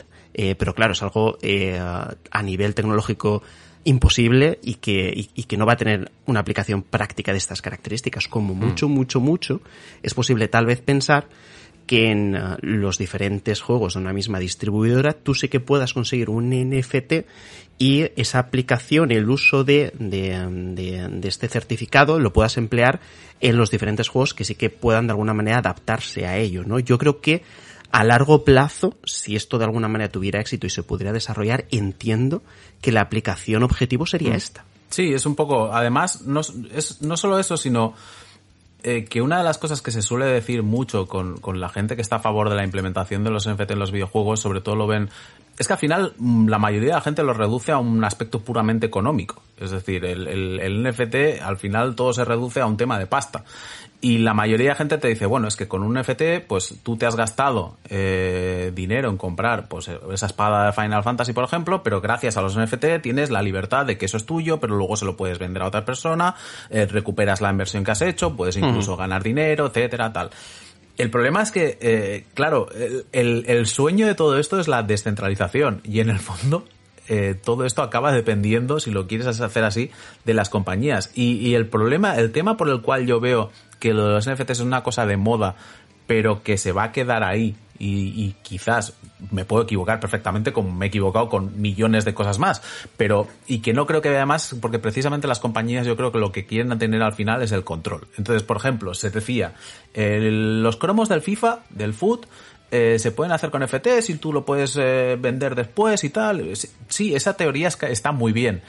Pero es que Electronic Arts lo que le interesa no es que haya el NFT está en la wallet y en el mercado no sé qué de un tercero descentralizado. No, no, a Electronic Arts lo que le interesa es que el cromo de FIFA de, dependa de ellos para ellos después llevarse la comisión que tienen del claro. porcentaje con la venta y tal y toda la historia. Entonces al final es, yo creo que va a chocar el interés de las compañías, especialmente de las grandes, con lo que se supone que quieren los usuarios que están a favor de los NFTs, y eso es, lo, ese es el choque que veo que es donde no van a acabar de funcionar bien las cosas. Es que a mí me hace gracia porque los defensores más acérrimos y que ya están incluso invirtiendo en todo esto, incluso en cripto te diría, ¿eh? quieren mm. quitar el poder a los estados y a los gobiernos de, de controlar, pero efectivamente le dan dinero a Yves Guillemot si sigue adelante el Ubisoft Quartz, le dan dinero al, al, al, Matsuda de Square Enix y Square también se mete uh -huh. y al final lo que está haciendo es, como se suele decir, crear nuevos ídolos, crear nuevos dioses, crear nuevos eh, dominantes, o sea, no, no uh -huh. creo que, que realmente se cumpla nunca esa hipótesis, eh, ese sueño por así decirlo, de, de, de, la gente que defiende el neoliberalismo de que no esté controlado de ninguna manera el capital y cómo se mueve la moneda y cómo se mueve el valor de las cosas y que al final sea pues por su propia naturaleza, sin ningún control externo. Siempre lo va a haber. Lo que estamos cambiando es el rey que nos domina. Le estamos poniendo la corona a un CEO de una empresa o a una junta de accionistas. Pero, pero siempre vamos a estar bajo, bajo eso. Y eso es lo, y eso es lo que a mí más me chirría, más me da pena y creo que más ciega a la gente que defiende esto porque dice que el blockchain supone que así haya más seguridad antirrobo, que haya más seguridad ante, anti copias falsas, anti pirateo y ante todo eso, pero luego se dejan por el camino y aquí introduzco otro concepto el tema de la contaminación, especialmente de Ethereum, que ahora lo explicamos bien, y todo lo que estamos viviendo con los mineros, eh, con la falta de componentes y de tarjetas gráficas por ende, y todo eso que es una verdadera barbaridad contra el medio ambiente e incluso contra la economía del, del mundo de la tecnología de consumo. O sea, es que están rompiendo totalmente el mercado ya con, solo por, por la obsesión de, de hacer dinero rápido y pronto, ¿no? el, el, el, tema que comentas, hay, hay dos muy importantes. Uno es, como dices, cómo ha roto el mercado, por ejemplo, el del, el del videojuego en PC. Mm, tú ahora mismo eh, quieres comprarte una tarjeta gráfica y como quieras una de gama alta, es prácticamente imposible, por no decir que imposible, eh, conseguirla al precio retail normal que debería tener. O sea, los precios están inflados porque hay una demanda brutal, porque eh, para minería de, criptomonedas, pues es verdad que se están acaparando y entonces eso no llega igual al usuario que lo quiere pues para jugar al Doom Eternal. Entonces, esto ya supone un problema muy grande. Y luego está el tema de la contaminación. Esto es cierto. Tal y como están planteadas ahora mismo el, el blockchain y, por ejemplo, Ethereum, tiene un consumo energético brutal que tiene, eh, lógicamente, un impacto medioambiental eh, loquísimo. no recuerdo ahora exactamente la comparación, pero creo que decían que, por ejemplo, lo que se consumía o, la contaminación que generaba eh, blockchain era comparable a la de un estado como podía ser Finlandia. O sea, era una mm. cosa auténticamente salvaje. Esto es otra de las cosas que si esto quieren seguir adelante con ello y quieren hacer que sea viable, es lógico que es una de las primeras cosas que van a tener que, solventar porque ya no es, eh, es, una cuestión de que te preocupe el medio ambiente, que debería hacerlo. O sea, esto ya hmm. partamos de esa base. Pero el propio consumo energético es brutal. O sea, el consumo que tiene y el gasto que tiene la, estas granjas de minado de criptomonedas y tal es una auténtica salvajada. Entonces, ya solo por su propio interés tendrían que reducirlo. Hmm, es que, es que claro, eh, aquí al final nos estamos encontrando con que están dándose pasos dentro de las diferentes distribuidoras de videojuegos a, este mundo de los NFT y se están enfrentando, se van a enfrentar a las malas críticas que puedan tener sus potenciales usuarios al respecto de esto, ¿no? Y ya no solo por el uso del NFT, sino por lo que estáis diciendo, ¿no? Por el impacto medioambiental que todo esto tiene. Entonces, claro, eh, ves a Ubisoft que de una manera pues, repentina eh, saca esta plataforma, Quartz, para intentar eh, meter un globo sonda, que va muy en serio porque realmente llevan bastantes años desarrollando todo esto, pero Square Enix al mismo tiempo también, viendo cómo parece que les ha dado buenos resultados, y eh, vamos a ver si, si esto no va más justamente porque si consideran que los beneficios que están teniendo supera con creces las críticas potenciales que pueda tener eh, con los usuarios, al final es muy posible ¿no? que nos veamos que otras que han dicho que no, como por ejemplo Microsoft, puedan en un futuro incluso meterse. Hay algunas que no nos, eh, yo creo que no nos extraña, como por ejemplo eh, Take Two, tanto Rockstar como 2K, que se metan en esto, madre mía, yo estoy convencido que Gran Turismo, o sea, Grande Auto 6 lo vamos a tener repleto de esto, si, si esto continúa con esta progresión, pero, mm. pero convencidísimo de ello. Sí, bueno, ya es lo, lo, que dices. De momento sí que es verdad que, que el, el, el, backlash que tiene por parte de los usuarios es bastante importante y ya se han dado casos en los cuales ha habido recogidas de cable importantes. Hubo el, el caso de, de Stalker 2, Correcto. que anunciaron, anunciaron toda una implementación de NFTs y tal y se les tiraron encima de tal manera que además en, en un episodio como muy bochornoso, con, con cambios de opinión y, y comunicados con, con minutos prácticamente de, de diferencia eh, diciendo ahora sí y ahora no, porque les debía afectar un montón. O sea, no han, no han dicho exactamente el por qué. Bueno, han dicho, es porque la gente, porque los fans han mostrado, más mostrado en contra. Pero yo creo que eso, lógicamente, al final volvemos a lo mismo, todo se reduce a dinero, eh, seguramente debió ser porque debieron ver una caída en, en reservas o en lo que fuera que debía ser brutal y les debió hacer eh, dar la marcha atrás. Ubisoft está tanteando un poco el terreno, como dices, con Quartz. De momento sí que es verdad que lo que han hecho con FTs son simplemente estas skins que no sé si son del Rainbow Six Siege, me parece. No, del Gorre con Breakpoint. de Breakpoint, exacto, de, de, Breakpoint, que bueno, son como unas skins que tienen un número y ese número propio y tal.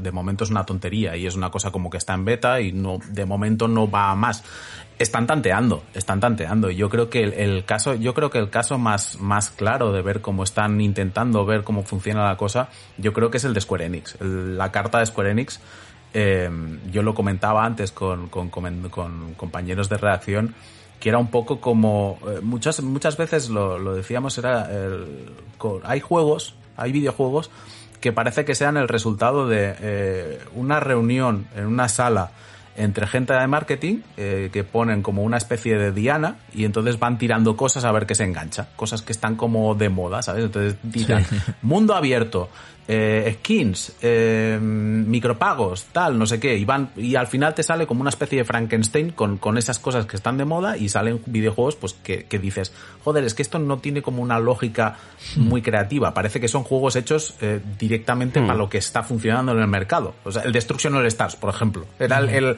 era el ejemplo que comentábamos, era como un juego que parecía hecho por gente de marketing que había dicho, ¿qué le mola a la gente ahora? Esto, esto, esto, pues hacemos un juego a medida con, con eso. Y la carta de Square Enix parecía como esa diana hecha para, para los mm. inversores de cosas, palabras que, que, que, les pueden. que se la pone tiesa, por decirlo claro, ¿sabes? Que, que, les mola. Y el resultado ha sido que han subido las acciones. Las acciones después mm. de ese comunicado, o sea, te, se les ha tirado todo el mundo encima, pero las acciones han subido mm. un 8%. Pero era rollo como te metemos NFTs, eh, blockchain, inteligencia artificial, metaverso, era todo como una cosa muy loca, era todo hmm. como empezar a meter conceptos en la batidora y yo creo que están yendo por ahí, pero yo creo que ni siquiera las propias eh, compañías tienen todavía muy claro qué es lo que quieren hacer con esto. Están simplemente yo creo que sondeando a ver cómo va la cosa, intentando subirse un poco al, al carro de, de, esta nueva moda, porque sí que es verdad que está generando un montón de, de ruido, pero creo que todavía ni siquiera tienen muy claro mm. qué es lo que quieren hacer, ni siquiera tienen claro si esto va a ser realmente el futuro. Creo que están, eh, pues eso, actuando en función del presente para intentar sacar más pasta, pero, pero veremos por dónde mm. les salen los tiros. Claro, es que, es que aquí hay, eh, yo creo que dos líneas temporales que podemos incluso dibujar que mm. pueda llegar a ocurrir, que una sería esa que hemos comentado antes de, vale, tienes diferentes objetos que son NFT y los puedes usar en eh, diferentes títulos de la misma distribuidora, ¿no? O sea, al final esto avanzará muchísimo. Pero tienes eh, la otra vertiente, que aunque aquella también eh, se mercantiliza, otra que lo es todavía más, que es derivar en algo rollo Axie Infinity. Que Axie Infinity en estos momentos es el juego de NFT o basado en NFT más jugado en estos momentos que si te pones a analizar exactamente esto cómo funciona y cómo se están desarrollando las diferentes relaciones, incluso casi laborales, que puedan existir en el propio juego, es una estafa tipo Ponzi, pero de manual. Es decir, tenemos a gente que entra en el juego comprando cada bichito que desarrolla Pokémon. Es, es este Axie Infinite, para que no lo sepas, una especie de Pokémon mal, pero extremadamente mal, en el que hmm. tienes bichos horrendos, eh, creo que creados de una manera automática, ¿no? Y generados de manera aleatoria, eh, en el que tú, para poder jugar, tienes que comprar a cada, creo que tres bichos, creo que son, entre unos 200 y 300 euros o dólares, y una vez entras dentro, empiezas a luchar contra, contra los bichos de, de otros jugadores y vas generando monedas del, que tiene el propio juego, que obviamente estas monedas cuantos más ganes, pues puedes intercambiarlas por Ethereum y luego el Ethereum lo, lo, lo, cambias por euros o lo cambias por dólares y ahí tienes,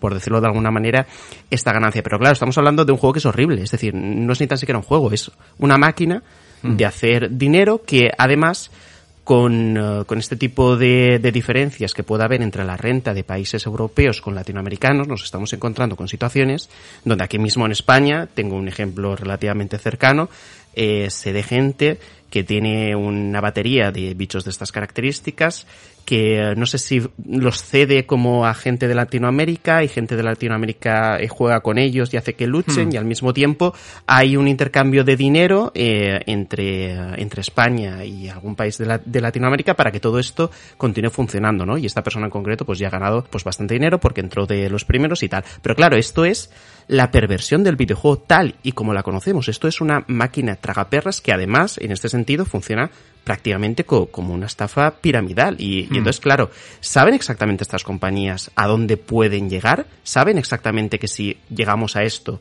estamos acabando de alguna manera con el videojuego?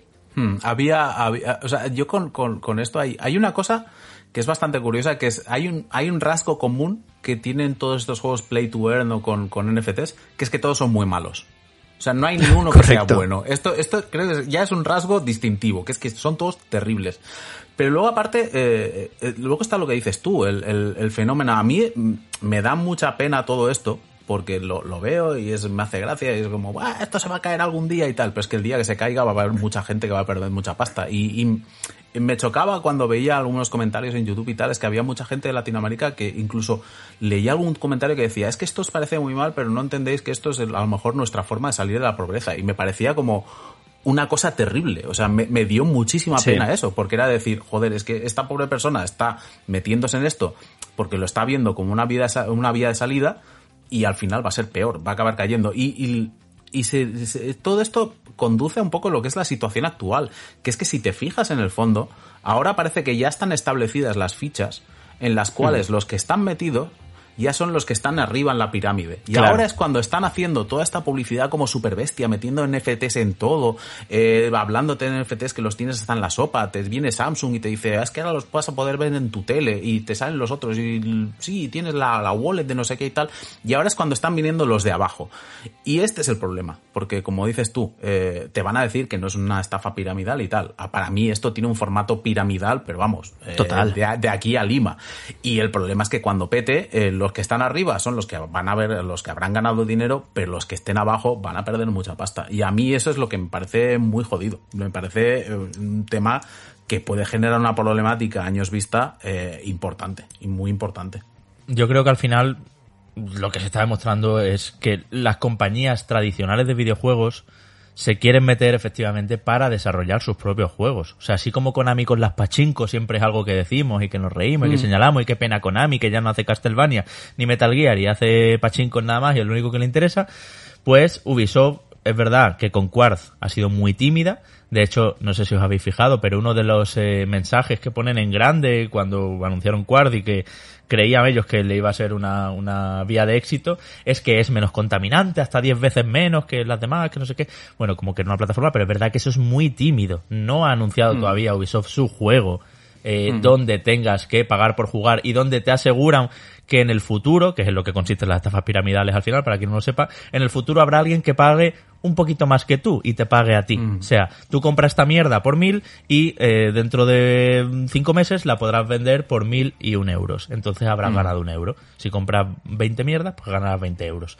Y así es como funciona. Y esa persona que la compró por mil uno, pues en un tiempo la comprará, eh, la venderá por mil diez y el siguiente la comprará por mil veinte. Y así va subiendo como el precio de algo que en verdad es intangible y que es totalmente digital y que, bueno, a pesar de que eh, podamos, eh, como decía José al principio, asignar una autoría a los contenidos que crean muchos generadores de contenido que hasta ahora no tenían manera de demostrar que era suyo o de eh, ser recompensados por su trabajo al final porque están generando contenido, eh, pues bueno, eh, de esta manera eh, funcionará así, pero sí que es verdad que, que se van a generar de la nada una serie de ítems, de skins, si queréis, para que todos nos entendamos, o de Pokémon de este Axie Infinity que comentaba Manu, efectivamente, eh, que no, no tienen valor en sí ni lo deberían tener, solo que se lo estamos aplicando. Que yo creo que es un poco, José, también lo que pasa con todo el mundo de las criptomonedas y del tan cacareado metaverso que, que por seguir un poco con, con el símil eh, tan dura se la pone a mucha gente, ¿no? Que es eh, eso, de poder crear de cero y dar valor a cosas que no lo tiene originalmente. Cuando empezaron las monedas en la antigüedad, pues eran de oro, eran de plata, y que realmente tenían ese valor. A ti te daba alguien tres monedas de plata y, y porque te compraba algo cuando se acababa el trueque y tú por lo menos tenías ahí algo que realmente lo valía porque era de un mineral. Pero es que esto es todo tan en el aire. Yo estoy contigo, yo creo que no va a llegar muy lejos y te digo más, me daría mucho miedo que lo que tanto hemos criticado a Konami por meterse en las pachinko le pasará absolutamente todas. Y es que es Square sí. Enix, es que es Sega, es que es Electronic Arts, es que son todas las grandes. Esto atenta totalmente contra una idea más que tenemos en el mundo del videojuego, que es que jugamos para disfrutar, para recibir estímulos artísticos. Hay gente que juega simplemente para, para, para evadirse y para relajarse un poco de- de- del día a día en su trabajo, lo que sea. Y ahora ya se juega para ganar dinero, para trabajar. Es un trabajo jugar a videojuegos. Eh, es un Candy Crush, en el peor de los sentidos, como juego malo, quiero decir, donde lo haces ya de manera mecánica, de manera eh, pues, inconsciente, simplemente más y más horas, porque cuanto más juegues, más centimitos irás ganando. Sí, en algunos países y en algunos casos extremos puede suponer una salida de la pobreza, pero en general al consumidor de videojuegos en sentido tradicional como somos nosotros y que defendemos que el videojuego es un medio de arte, etcétera, etcétera, pues esto es, esto es una barbaridad. Y, y realmente ahí es donde yo creo que está el miedo, ¿no? No sé si hay alguna razón más por la que haya tanta sentir de amenaza de todo esto a los videojuegos tal y como los conocemos. Había, había, una, había una parte atroz, desde mi punto de vista, en, en la carta abierta esta del, Sí. del, del presidente de Square Enix, era la parte que decía, bueno, es que hay, claro, hay mucha gente que, que juega por diversión, pero hay gente que quiere contribuir y tal, y era rollo como... es lo que Contribuir. dices tú. Es, eh, sí, sí, sí, es de, de contribuir, y era rollo como, bueno, es que lo de convertir un videojuego, que es juego, o sea, es que ya perviertes la propia palabra, convertirlo en un trabajo, es, es una cosa que no, que no tiene ningún sentido. Y volviendo un poco también un poco lo que decías de, de, de las criptomonedas y tal, a mí también una de las cosas que, que más me, eh, no me asusta, pero más eh, recelo me dan de estas cosas es precisamente toda esa descentralización total. O sea, a mí, por ejemplo, las criptomonedas, pues según cómo se aplique, eh, solucionando, volvemos a lo mismo, solucionando problemas que tengan como el impacto medioambiental, etcétera, bla, bla, bla.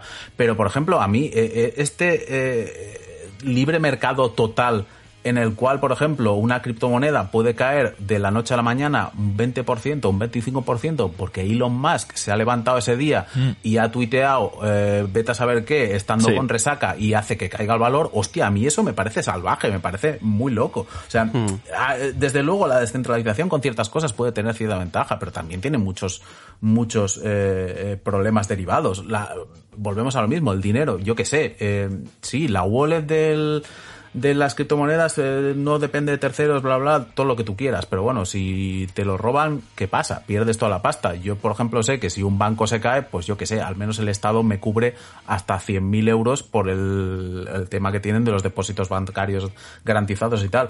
O sea, que no es todo tan, tan perfecto como lo pintan. Porque es que a mí otra de las cosas que, que, que más me llama la atención de esto es como el funcionamiento casi de secta que tiene entre la gente. Yo no quiero decirlo como una forma despectiva y que si hay alguien que está metido en las criptomonedas que escuche este se sienta insu- insultado. Pero es un poco así, es un poco como a la mínima que dices cualquier cosa que ya no es negativa, sino que tengas cierta duda de rollo como, "Buah, es que, es que no lo entiendes. O sea, me gusta mucho el concepto, de, es que no lo entiendes. Y, y ese funcionamiento y esta manera es como, no sé, peligroso. A mí me parece incluso peligroso. Y luego lo que dices tú, que en, en el caso concreto de los videojuegos, pues cómo se está planteando, cómo está planteado ahora mismo, pues es eh, una cosa que atenta contra el propio principio de lo que para mí es un videojuego. Es que al final, José, estamos hablando de, eh, de seguridad jurídica. Que, eh, que brilla por su ausencia en, en todo este universo, ¿no? Aquí, a- a- además, con el tema de criptomonedas, hablamos eh, prácticamente de, de un mercado de renta variable, es decir, de la bolsa, de, de- de lo que solemos ver en el IBEX 35, pero con la ausencia de una información de estas empresas eh, contable y financiera que permite a los diferentes inversores al final depositar el dinero donde, donde creen que van a conseguir una rentabilidad mayor, pero una rentabilidad eh, lógica adecuada. Aquí al final cuando ves a toda la gente que, que invierte, prácticamente la manera de, de ver las diferentes tablas de, de variación de los precios de cada una de las diferentes monedas, es como si fuera un videojuego.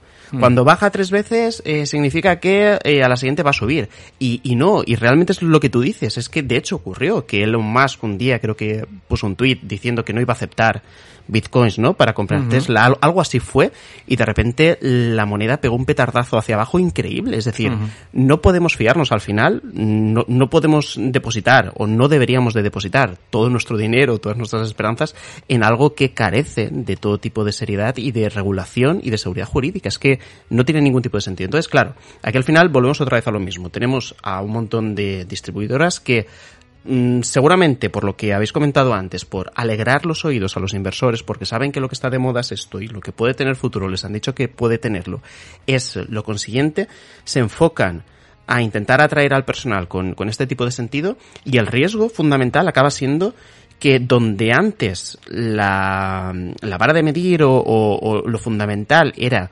realizar un buen videojuego para tener unas críticas positivas lo suficientemente buenas, tanto de prensa especializada como de influencers, como del propio público, les llevara a que tuviera éxito y eso retroalimentara la producción de más videojuegos posteriores, es desviar la atención de todo esto hacia otra cosa, ¿no? Entonces, claro, ahí es donde creo, y un poco como síntesis ya, para, para, para cerrar todo esto, que es donde está el riesgo, ¿no? Si el foco en cuanto a la calidad y en cuanto al objetivo final del videojuego, que es, que es divertirnos. Es al final desconectar de, de, de nuestro trabajo, de ponernos pues delante de la tele y disfrutar un poquito, se convierta en, esta, en este trabajo que en ocasiones eh, a veces lo pueden ser, ¿no? Con los looter shooter, por ejemplo, de intentar lootear un, uh, un equipo lo suficientemente bueno, que al final podemos echar en este tipo de juegos como Destiny un, un montón de horas, pero que vaya más allá que vaya a ese trabajo de verdad porque sabes que si te pones ahí, si haces esto, si, si haces lo otro, vas a ganar dinero y puedes incluso llegar a fantasear con que pueda ser un modo de, de, pues de vida, ¿no? Y aquí voy a abrir una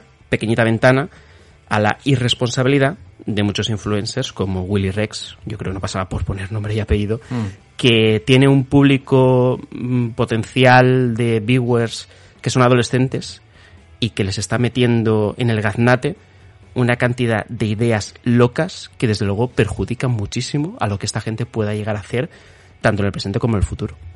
Sí, hubo, hubo, a mí me pareció especialmente eh, sangrante un día en el cual eh, hizo la publicidad de me he comprado este NFT a, a Flur Price y no sé qué historias y tal. Y era rollo como, chicos, que lo que estás anunciando es un NFT que encima es tuyo. O sea, tú lo que estás aquí haciendo básicamente es, es publicidad de tu historia.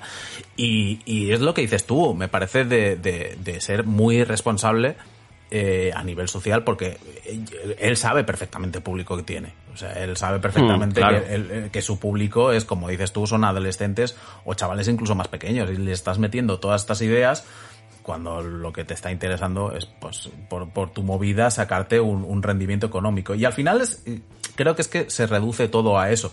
Y yo, por ejemplo, cuando, cuando me dicen lo de los NFTs y tal, siempre digo lo mismo, que es, eh, ¿por qué se están metiendo eh, Ubisoft? ¿Por qué se quiere meter Sega? Eh, ¿Por qué se quiere meter eh, Electronic Arts? Etcétera. Son empresas. Su objetivo es ganar dinero, no piensan en el usuario. Lo que les interesa no es el bien del usuario, no. A lo que a ellos no les interesa no es esa visión eh, romántica del NFT y el blockchain y la descentralización y, y que va a ser todo más libre va, y tal. No, va, lo que les interesa es ganar dinero. Si a ellos les interesa, o sea, si ellos están apostando tan fuerte por eso, ten la seguridad que para ti no es bueno. Y creo que al final todo se reduce a eso. Es simplemente ver que si estas grandes empresas están metiendo en esto es para ganar dinero, no es por el bien del usuario. Es algo muy sencillo. O sea, los NFTs es lo, que decíamos al principio de todo. Es, todas estas tecnologías pueden tener un uso eh, interesante y puede que más adelante salgan cosas que funcionen bien. Yo a mí, los NFTs, pues yo que sé, por ejemplo, Sony podría implementarlos en, las compras de la PlayStation Store para que después tú puedas revender los juegos de segunda mano digitales. Este sería, por ejemplo, un buen uso de los NFTs. ¿Va a ocurrir? No, porque a la empresa no le interesa. Lo que, lo que harán es otra cosa. Lo implementarán de una forma que puedan ganar dinero y va a ser un tema especulativo, etcétera, y va a ser negativo. Entonces, por eso estamos todos tan en contra o la mayoría de gente está tan en contra de las NFTs, porque de momento todo lo que se está haciendo es negativo. No, no, yo todavía no he visto un uso positivo de todas estas tecnologías. Y ese es el problema de verdad. Claro, un uso positivo también para nosotros, ¿no? Porque yo creo que aquí se juntan dos cositas más y es una cuestión ideológica y una cuestión de hasta qué punto están metidos. Comentabais el hmm. caso de los streamers, efectivamente. Si yo metí un dinero al ahí y tengo una audiencia muy amplia de millones de seguidores, que sí, que son menores, pero bueno, en mi ideología además está que el capitalismo extremo y el neoliberalismo eh, son, eh, bueno, pues unos perfectos modelos eh, de, sociales y económicos, pues no tengo eh, escrúpulos, me viene bien económicamente y además creo en ello como un, como una, como una fe, como una religión que decías tú antes de lo de la sexta, eh, José, eh, en comentarlo y en protegerlo y en poner tweets a favor y si me quieren tirar piedras que me tiren. De todas formas, también eh, pasa otra cosa, lo que comentabas de, de los usos en positivo. No creo que vayamos a ver un uso en positivo a los que pensamos como los tres que estamos aquí Nunca, Claro. efectivamente. Claro, claro, claro. Pero si habrá gente Claro. que diga, joder, tiene un montón de cosas buenas, mira ahora como esto, como lo otro. Yo te digo una cosa, estáis hablando también muy, muy rápido, antes se me, se me ha pasado porque no os quería interrumpir, del tema de me compro una espada en un juego de Ubisoft, en Rainbow Six Siege, y así también la tengo en Ghost Recon y en Watch Dogs. Esto no va a ser tan fácil tampoco porque la skin eh, tiene que responder a una serie de desarrollos del motor gráfico y demás. Y es que quiero volver al tema de los videojuegos porque realmente la pregunta es, ¿a qué videojuegos creéis que puede eh, llegar esto antes, más fácilmente? ¿Y cómo afectaría? ¿Cómo los puede romper? Me gusta mucho el ejemplo que has dado, José, de un buen uso, o uno que nos gustaría a nosotros tres, y seguro que a mucha gente que nos está oyendo, es poder comprar un juego en la Store de PlayStation y luego venderlo a otra persona a segunda mano. Pero, eh, ¿cómo puede afectar a los juegos? ¿Qué saga se os ocurre? Yo tengo aquí algunas apuntadas. Lógicamente FIFA y demás son automáticos. En cuanto tengan cajas de botín y sobres y todo, pues facilito. Pero, y cartas y todo esto. Pero, ¿qué sagas creéis que se pueden ver contaminadas más a corto plazo por, eh, bueno, contaminadas? Vamos. No, no, venga. No, no. Voy a, voy a intentar dejar de lado la, la ideología y la opinión. ¿Qué sagas se pueden ver marcadas por eh, todo esto? Eh, ¿Cuáles son susceptibles de pasar por estos nuevos modelos de negocio? Y si eso cambiaría mucho la estructura de juego. En el futuro tenemos Assassin's Creed Infinity, por ejemplo, que va a ser free to play, que va a funcionar eh, por temporadas, que va a conectar unos Assassin's Creed con otros, que va a tener pases de batalla, no sé qué, se está, se está diciendo, ¿no? Esto es rumor todavía, pero que puede ser, por ejemplo, una que adapte estos nuevos modelos de negocio. Ya han coqueteado con los micropagos, el nivel de rareza de las armas y demás que ibas cogiendo, de los arcos y todo eso en Odyssey, Origins y Valhalla. Eh, puede ser, Ubi ya está por la labor, ya lo está diciendo, que Assassin's Creed se vea marcada. Ahí es donde viene el dolor. O sea, quiero que, que la gente que nos está oyendo lo aterrice de verdad y empiece a empatizar de, hostia, no me toques Assassin's Creed, hostia, no me toques, eh, yo qué sé, eh, Call of Duty, ¿no?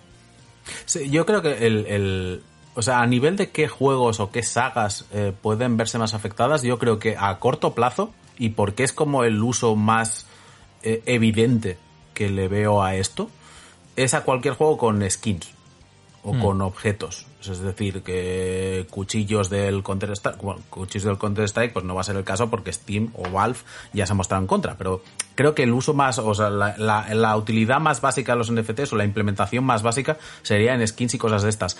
El peligro vendría en el sentido en el momento que esto pervierta y volvemos un poco a, la- a lo que habías comentado antes, Jabote o, Manu, de- del tema de convertir esto, de que pervierta la forma de jugar para que eso se convierta en una prioridad y tú trabajes más que eh, divertirte con el juego, estés trabajando para conseguir un cierto cuchillo, para luego venderlo y tal.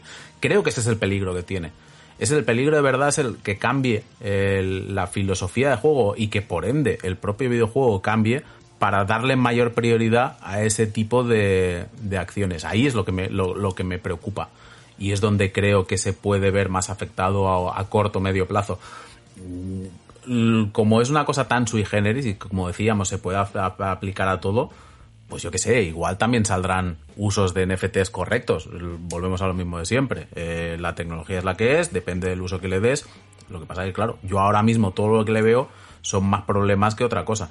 El, el tema de, de- lo que decíamos, lo de los objetos y tal, creo que el- el- es como pervierta de forma indirecta a cómo juegas a los videojuegos. Creo que ese es el, el peligro de verdad. Y que eh, pases más de una forma involuntaria, de una forma más subconsciente, si quieres llamarlo de alguna manera, que pases más de jugar por divertirte a jugar pues como trabajo, como teniendo como objetivo obtener un mejor objeto para venderlo después y tal. Creo que ese es el, peligro de verdad ahora mismo. Incluso el diseño de los juegos, ¿no, José? Eh, imagínate, serían juegos muy cíclicos, muy repetitivos, mm. muy mecánicos todo el rato haciendo lo mismo, que todos los niveles sean iguales, que vamos, Candy Crushes por todos los sitios, o lo que dice mm. Manu, ¿no? Un Pokémon insustancial como es ese Play to Earn que, nos, ese juego Play to Earn que, nos mencionaba, ¿no? Eh, yo creo que es que puede afectar incluso a, cómo se desarrolla un videojuego, cómo se piensa, cómo se, se las ingenia un creativo para ofrecerte una experiencia eh, tan divertida que resulte adictiva, pero aquí ya la adicción es más por otra cosa, porque quieres más pasta. Totalmente, totalmente. O sea, es, a ver, lo, sabemos y precisamente nosotros hemos trabajado en prensa, hemos estado en estudios y hemos visto cómo trabajan y hemos visto cómo el diseño se enfoca pues con, con unos ciertos objetivos y sabemos, por ejemplo, todo el mundo lo sabe, que por ejemplo Blizzard cuando desarrollaba World of Warcraft pues tenía un departamento que eran psicólogos y su objetivo era pues que cómo diseñar o qué mecánicas implementar o qué cosas podías cambiar para que la gente jugara más. Pues ahora podría haber el, uno de los peligros es que, se diseñara el videojuego no tanto pensando en que te lo pases bien o que, creo que tendrían que hacerlo igualmente. Si quieren el otro objetivo necesitan eso porque es la base de un videojuego. Pero que se dirijan más, pues eso, a, no cuidar tanto otros aspectos para centrarse más en cómo hacer que el juego atraiga más para que tú juegues para conseguir esa espada, la vendas después y tal. Es el peligro, es el peligro, sin ningún tipo de dudas. De hecho, otra cosa que se me ocurre al respecto el tema del final del juego, ¿no? ¿Cuándo acaba? Se, se, darían muchas sagas que normalmente han tenido un principio y un final, tal, pues ese juego de aventura, lo que fuera. Efectivamente, que, que sigan sacando y más y más y más para que no se agoten nunca. Algo que también, pues muchas veces los que nos gustan los videojuegos en sentido más convencional o más de ocio de consumo, pues criticamos, ¿no? La prolongación de los juegos y que me hagan repetir cosas que se, el, está estirado, ¿no? Lo que se dice también del anime, ¿no? Hay relleno, del anime, hay relleno. Pues, prepararos porque, claro, eh, afecta de, lleno contra el diseño. O lo, que nos quejamos tanto muchas veces de juegos que te obligan a farmear de forma salvaje. Esto es. Sí, pues sí, sí. aquí, si se implementan los NFTs y van por ahí, el farmeo te lo vas a comer, pero vamos, con patatas. Y otra palabra que se oye tanto, el metaverso cómo hmm. interfiere todo esto, por qué están los accionistas de nuevo tan cachondos con el metaverso eh, y cómo interfiere con todo lo que venimos hablando. No quiero que se quede la duda. Luego, para cerrar, te haré una, una pregunta más de estas de, glosario, José. Hmm. Pero el tema del metaverso hasta el punto de que el propio Mark Zuckerberg eh, está cambiando todo en, su forma de conceber las redes sociales y es un gran defensor, a ver. A, ver, que claro, lo, del el metaverso no deja de ser eh, como una realidad paralela con, con avatares virtuales, etcétera. que los del mundo, claro, te iba a decir, los perdón, los del mundo del videojuego como que llevamos en metaversos toda la vida. Claro, ¿Dónde vienes con esto ahora? Warcraft ya es un metaverso, en, cierto modo. O sea, quiero decir, eh, a mí me hacía, hay, hay dos cosas con esto que me hacen mucha gracia. La primera es, eh, que yo tengo la sensación de que eh, lo del metaverso y todo es Zuckerberg que se ha leído Ready Player One y se ha flipado. O sea, le ha gustado todo mucho y ha dicho, venga, esta es, esta es mi mierda. Y la otra fue que, que esta, joder, es que a mí, el, una de las cosas, mira, una, uno de mis pilares en la vida y que si se cae es rollo como la civilización se la mierda y tal, es que Keanu Reeves es la mejor persona. O sea, Keanu Reeves, el día que, eh, si un día se descubre que Keanu Reeves es un cabrón y es una mala persona, a mí ya se me cae toda mi escala de valores. Y una cosa que me gustó mucho fue cuando salió en, en una entrevista que precisamente se la hicieron a raíz de, de la publicación de la demo técnica esta, el Unreal Engine 5 y tal. Y, y, le preguntaron por el tema del metaverso y dijo que le tocaba mucho los huevos y que dice que podíamos empezar ya, por favor, a dejar de hablar del metaverso como algo que había inventado Mark Zuckerberg porque era un concepto que es muy viejo, que es de los 80 y que viene de novelas como Snow Crash. Y era rollo como Keanu, tienes toda la razón, realmente. Mm. O sea, es que es eso, no, es, es otro de esos conceptos que ahora está de moda, que queda muy bien para los inversores, pero que en el fondo es una cosa etérea y que tampoco es una cosa que esté cambiando tanto o que sea tan distinto a cosas que ya se han planteado. O sea, lo que está planteando Zuckerberg con el metaverso no deja de ser una versión vitaminada del Second Life. Totalmente, mm, para totalmente. que nos entendamos. O sea que... Mm, sí, y, eh, y, de hecho, cuando se anunció todo esto en el evento de, de Facebook, eh, pensé igual que tú, José, que esto era Ready Player One. Sobre mm. todo, en su caso, entiendo que empujado para darle una segunda vida a Facebook o poder plantear un nuevo ecosistema en el que eh, él o su empresa pueda tener el monopolio de las relaciones sociales a través de Internet. Pero claro, es lo que estamos diciendo. Es que es imposible que exista solo un metaverso porque, por ejemplo, en el propio GTA, por seguir el mismo ejemplo que estamos hablando antes, mm. existe, en Destiny existe. Es decir, mm. en el momento en el que un conjunto de personas entran en un ecosistema determinado, interactúan entre ellas, ya estamos hablando de, de ese metaverso. ¿No? Y hoy en día es complicadísimo. Es imposible llegar a pensar que diferentes empresas puedan llegar a confluir en un mismo sitio. Y esto no, no deja de ser una paja mental que eh, al final han copiado o están intentando copiar este mismo vocabulario otras tantas empresas porque saben que esto vende, porque saben que de alguna manera de nuevo vuelve a atraer a esos inversores y para que no sea Facebook únicamente la, la única que pueda exhibir esta posibilidad, ¿no? De hecho, mm.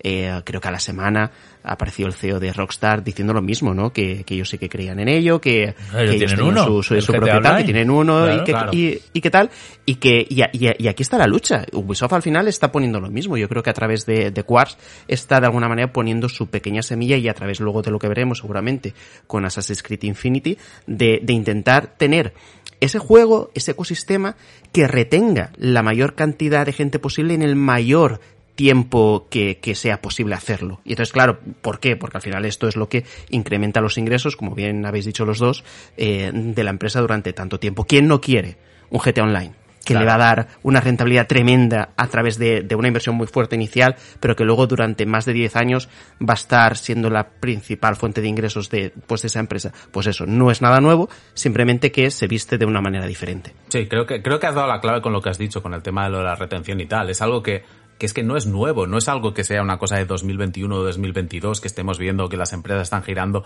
a ese modelo, ¿no? Ya llevan varios años, o sea, porque las empresas, las propias empresas ya te lo dicen, que es más rentable para ellos, no el formato de videojuego de te saco, pues yo que sé, una Assassin's Creed anual, etcétera, no, lo que les interesa más es un juego como servicio en vivo que se va mm. alargando en el tiempo tanto como puedan, o sea, o tanto como sea necesario, para ir sacando pasta. Y lo de los metaversos, pues no deja de ser eh, otro, otra vuelta de tuerca a ir en, en, en, ese, en esa dirección. A mí, a mí me resulta muy divertido pensar en, en, Ready Player One como una novela que se publicó hace una década, más o menos prácticamente, y que en su momento era una, una fantasía eh, tecnológica para nerdos con mucha nostalgia, pero que ahora se ha convertido prácticamente en una cautionary tale de, de decirte, ojo, que nos vamos en esta dirección, ¿sabes? Y es como en 10 años como cómo han cambiado las cosas, pero en el fondo no deja de ser eso, era una idea que hace 10 años ya estaba ahí y que ahora estamos viendo como prácticamente la están calcando. la Biblia para todos estos gurús y sí, sí, sí. y genios, en fin, con tanto dinero, ¿no? Que al final pues ahí es donde, a, dónde va todo, como decíamos. Y te decía, José, no quiero que nos vayamos de aquí sin explicar otro concepto por el que hemos pasado por encima, y estoy seguro de que tienes buena info para explicárselo a la gente de manera muy sencillita y que todo el mundo lo pueda entender, y es la minería de datos o lo que llamamos las granjas de criptos, ¿no? ¿Qué son estas imágenes de tantas tarjetas gráficas Nvidia 3080, todas juntas en un, en un gran pabellón? Ahí, ¿qué trabajo hacen? ¿Por qué la gente del, eh, que, lo que llamamos los, los data miners compran estas tarjetas en masa y cuantas más tengas, más está funcionando tu economía probablemente, mm. o al menos tu, acceso a cripto. Mm. El, el, el, es complejo, no sé si te lo sabré explicar del todo bien, ¿eh? también te lo digo, pero la idea es un poco que la, la, cada criptomoneda o cada unidad, digamos, de criptomoneda se genera mediante unos algoritmos eh, y se va haciendo unos, unos cálculos, hmm. como podría ser, pues como hace años a la historia aquella del SETI at home y tal. No deja de ser un ordenador realizando montones de, de cálculos, etcétera. Lo que pasa es que para generar una de estas monedas la cantidad de cálculos que tienes que hacer es una auténtica salvajada. requiere un nivel de computación eh, brutal. ¿Qué ocurre? Que desde que lo que son las tarjetas gráficas se convirtieron en GPUs, que la, la, GPU, digamos, era programable y se le podían dar más usos, es decir, tú, por ejemplo, y es algo que explicaron, por ejemplo, cuando, cuando presentaron, por ejemplo, PlayStation 5 o, la, mm. o la Series XS, que era pues que la GPU a lo mejor podía realizar cálculos sobre el trazado de rayos, pero no sobre la imagen, sino también del sonido. Entonces es rollo como que las GPUs pueden hacer cosas más eh, complejas o distintas a simplemente mostrar gráficos en pantalla o generar gráficos en 3D. ¿Qué es lo que tienen estas, las tarjetas que tienen ahora? Tienen una capacidad de computación brutal para realizar ese tipo de cálculos matemáticos. Entonces, ¿qué ocurre? que eh, la gente que se dedica a minería de datos pues compra grandes cantidades y tiene granjas de estas para realizar esa cantidad de cálculos cuanto más rápido mejor. O sea, básicamente es lo que tú a lo mejor tardarías con tu ordenador en hacer, pongo una cifra, tres años, pues a lo mejor si tienes una granja de estas, a lo mejor lo haces en dos meses. Pues un poco esa es la idea y por eso, por eso ocurre.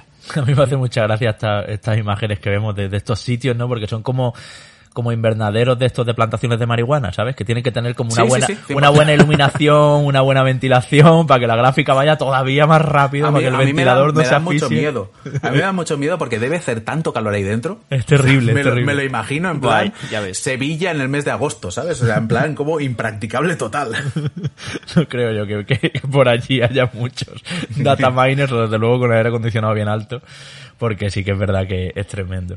En fin, qué, qué, qué, tiempo para, para, estar vivos, ¿no? Lo que, lo que está pasando.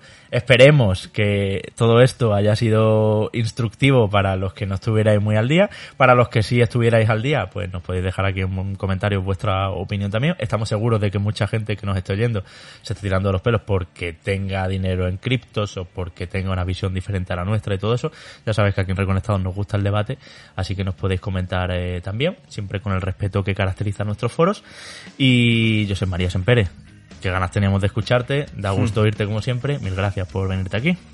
Un placer, cuando, cuando queráis. Venga, pues nada, vamos a seguir nosotros.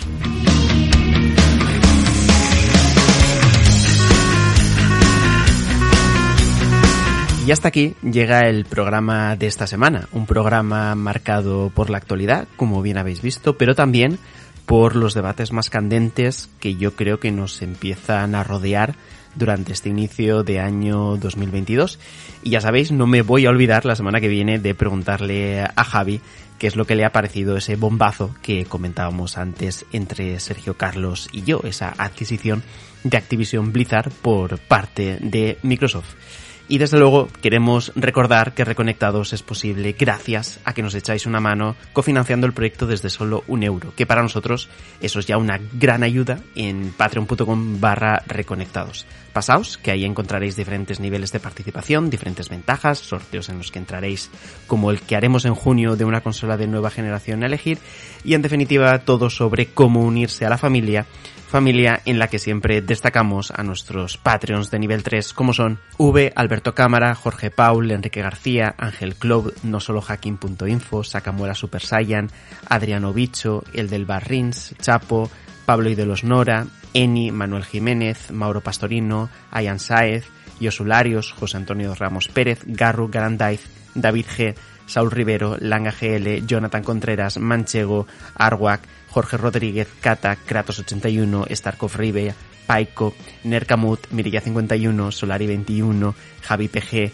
Alex García, Carlos García Lastra, Alex Bepo, DJ Rodri, Jesús Prieto, Ángel Otalora Bellón, Antonio Camí, Salvador Escriba Esteban, Pepe Lesar, Andrés Montero, Marcarilla, Oscar, Sergio Benítez, Alberto Escolano, Jesús Benítez, Marco Serrano Rodríguez, David Hernando, Antonio Sánchez, Marco Rodríguez de la Cruz, Héctor Rojas, Toteo M, Miriam, Héctor JP11, Jesús Vega, Cuántico, Mbappe, Guillermo, Tor36, Leonardo, Petocun, Miguel Pérez Carasol, Neo Parker y Sergius Snake. A todos vosotros, a todos los que nos escucháis también, mil gracias por hacer que Reconectados siga adelante. Por mi parte, todo por esta semana. Nos vemos en el siguiente programa. Un saludo a todos.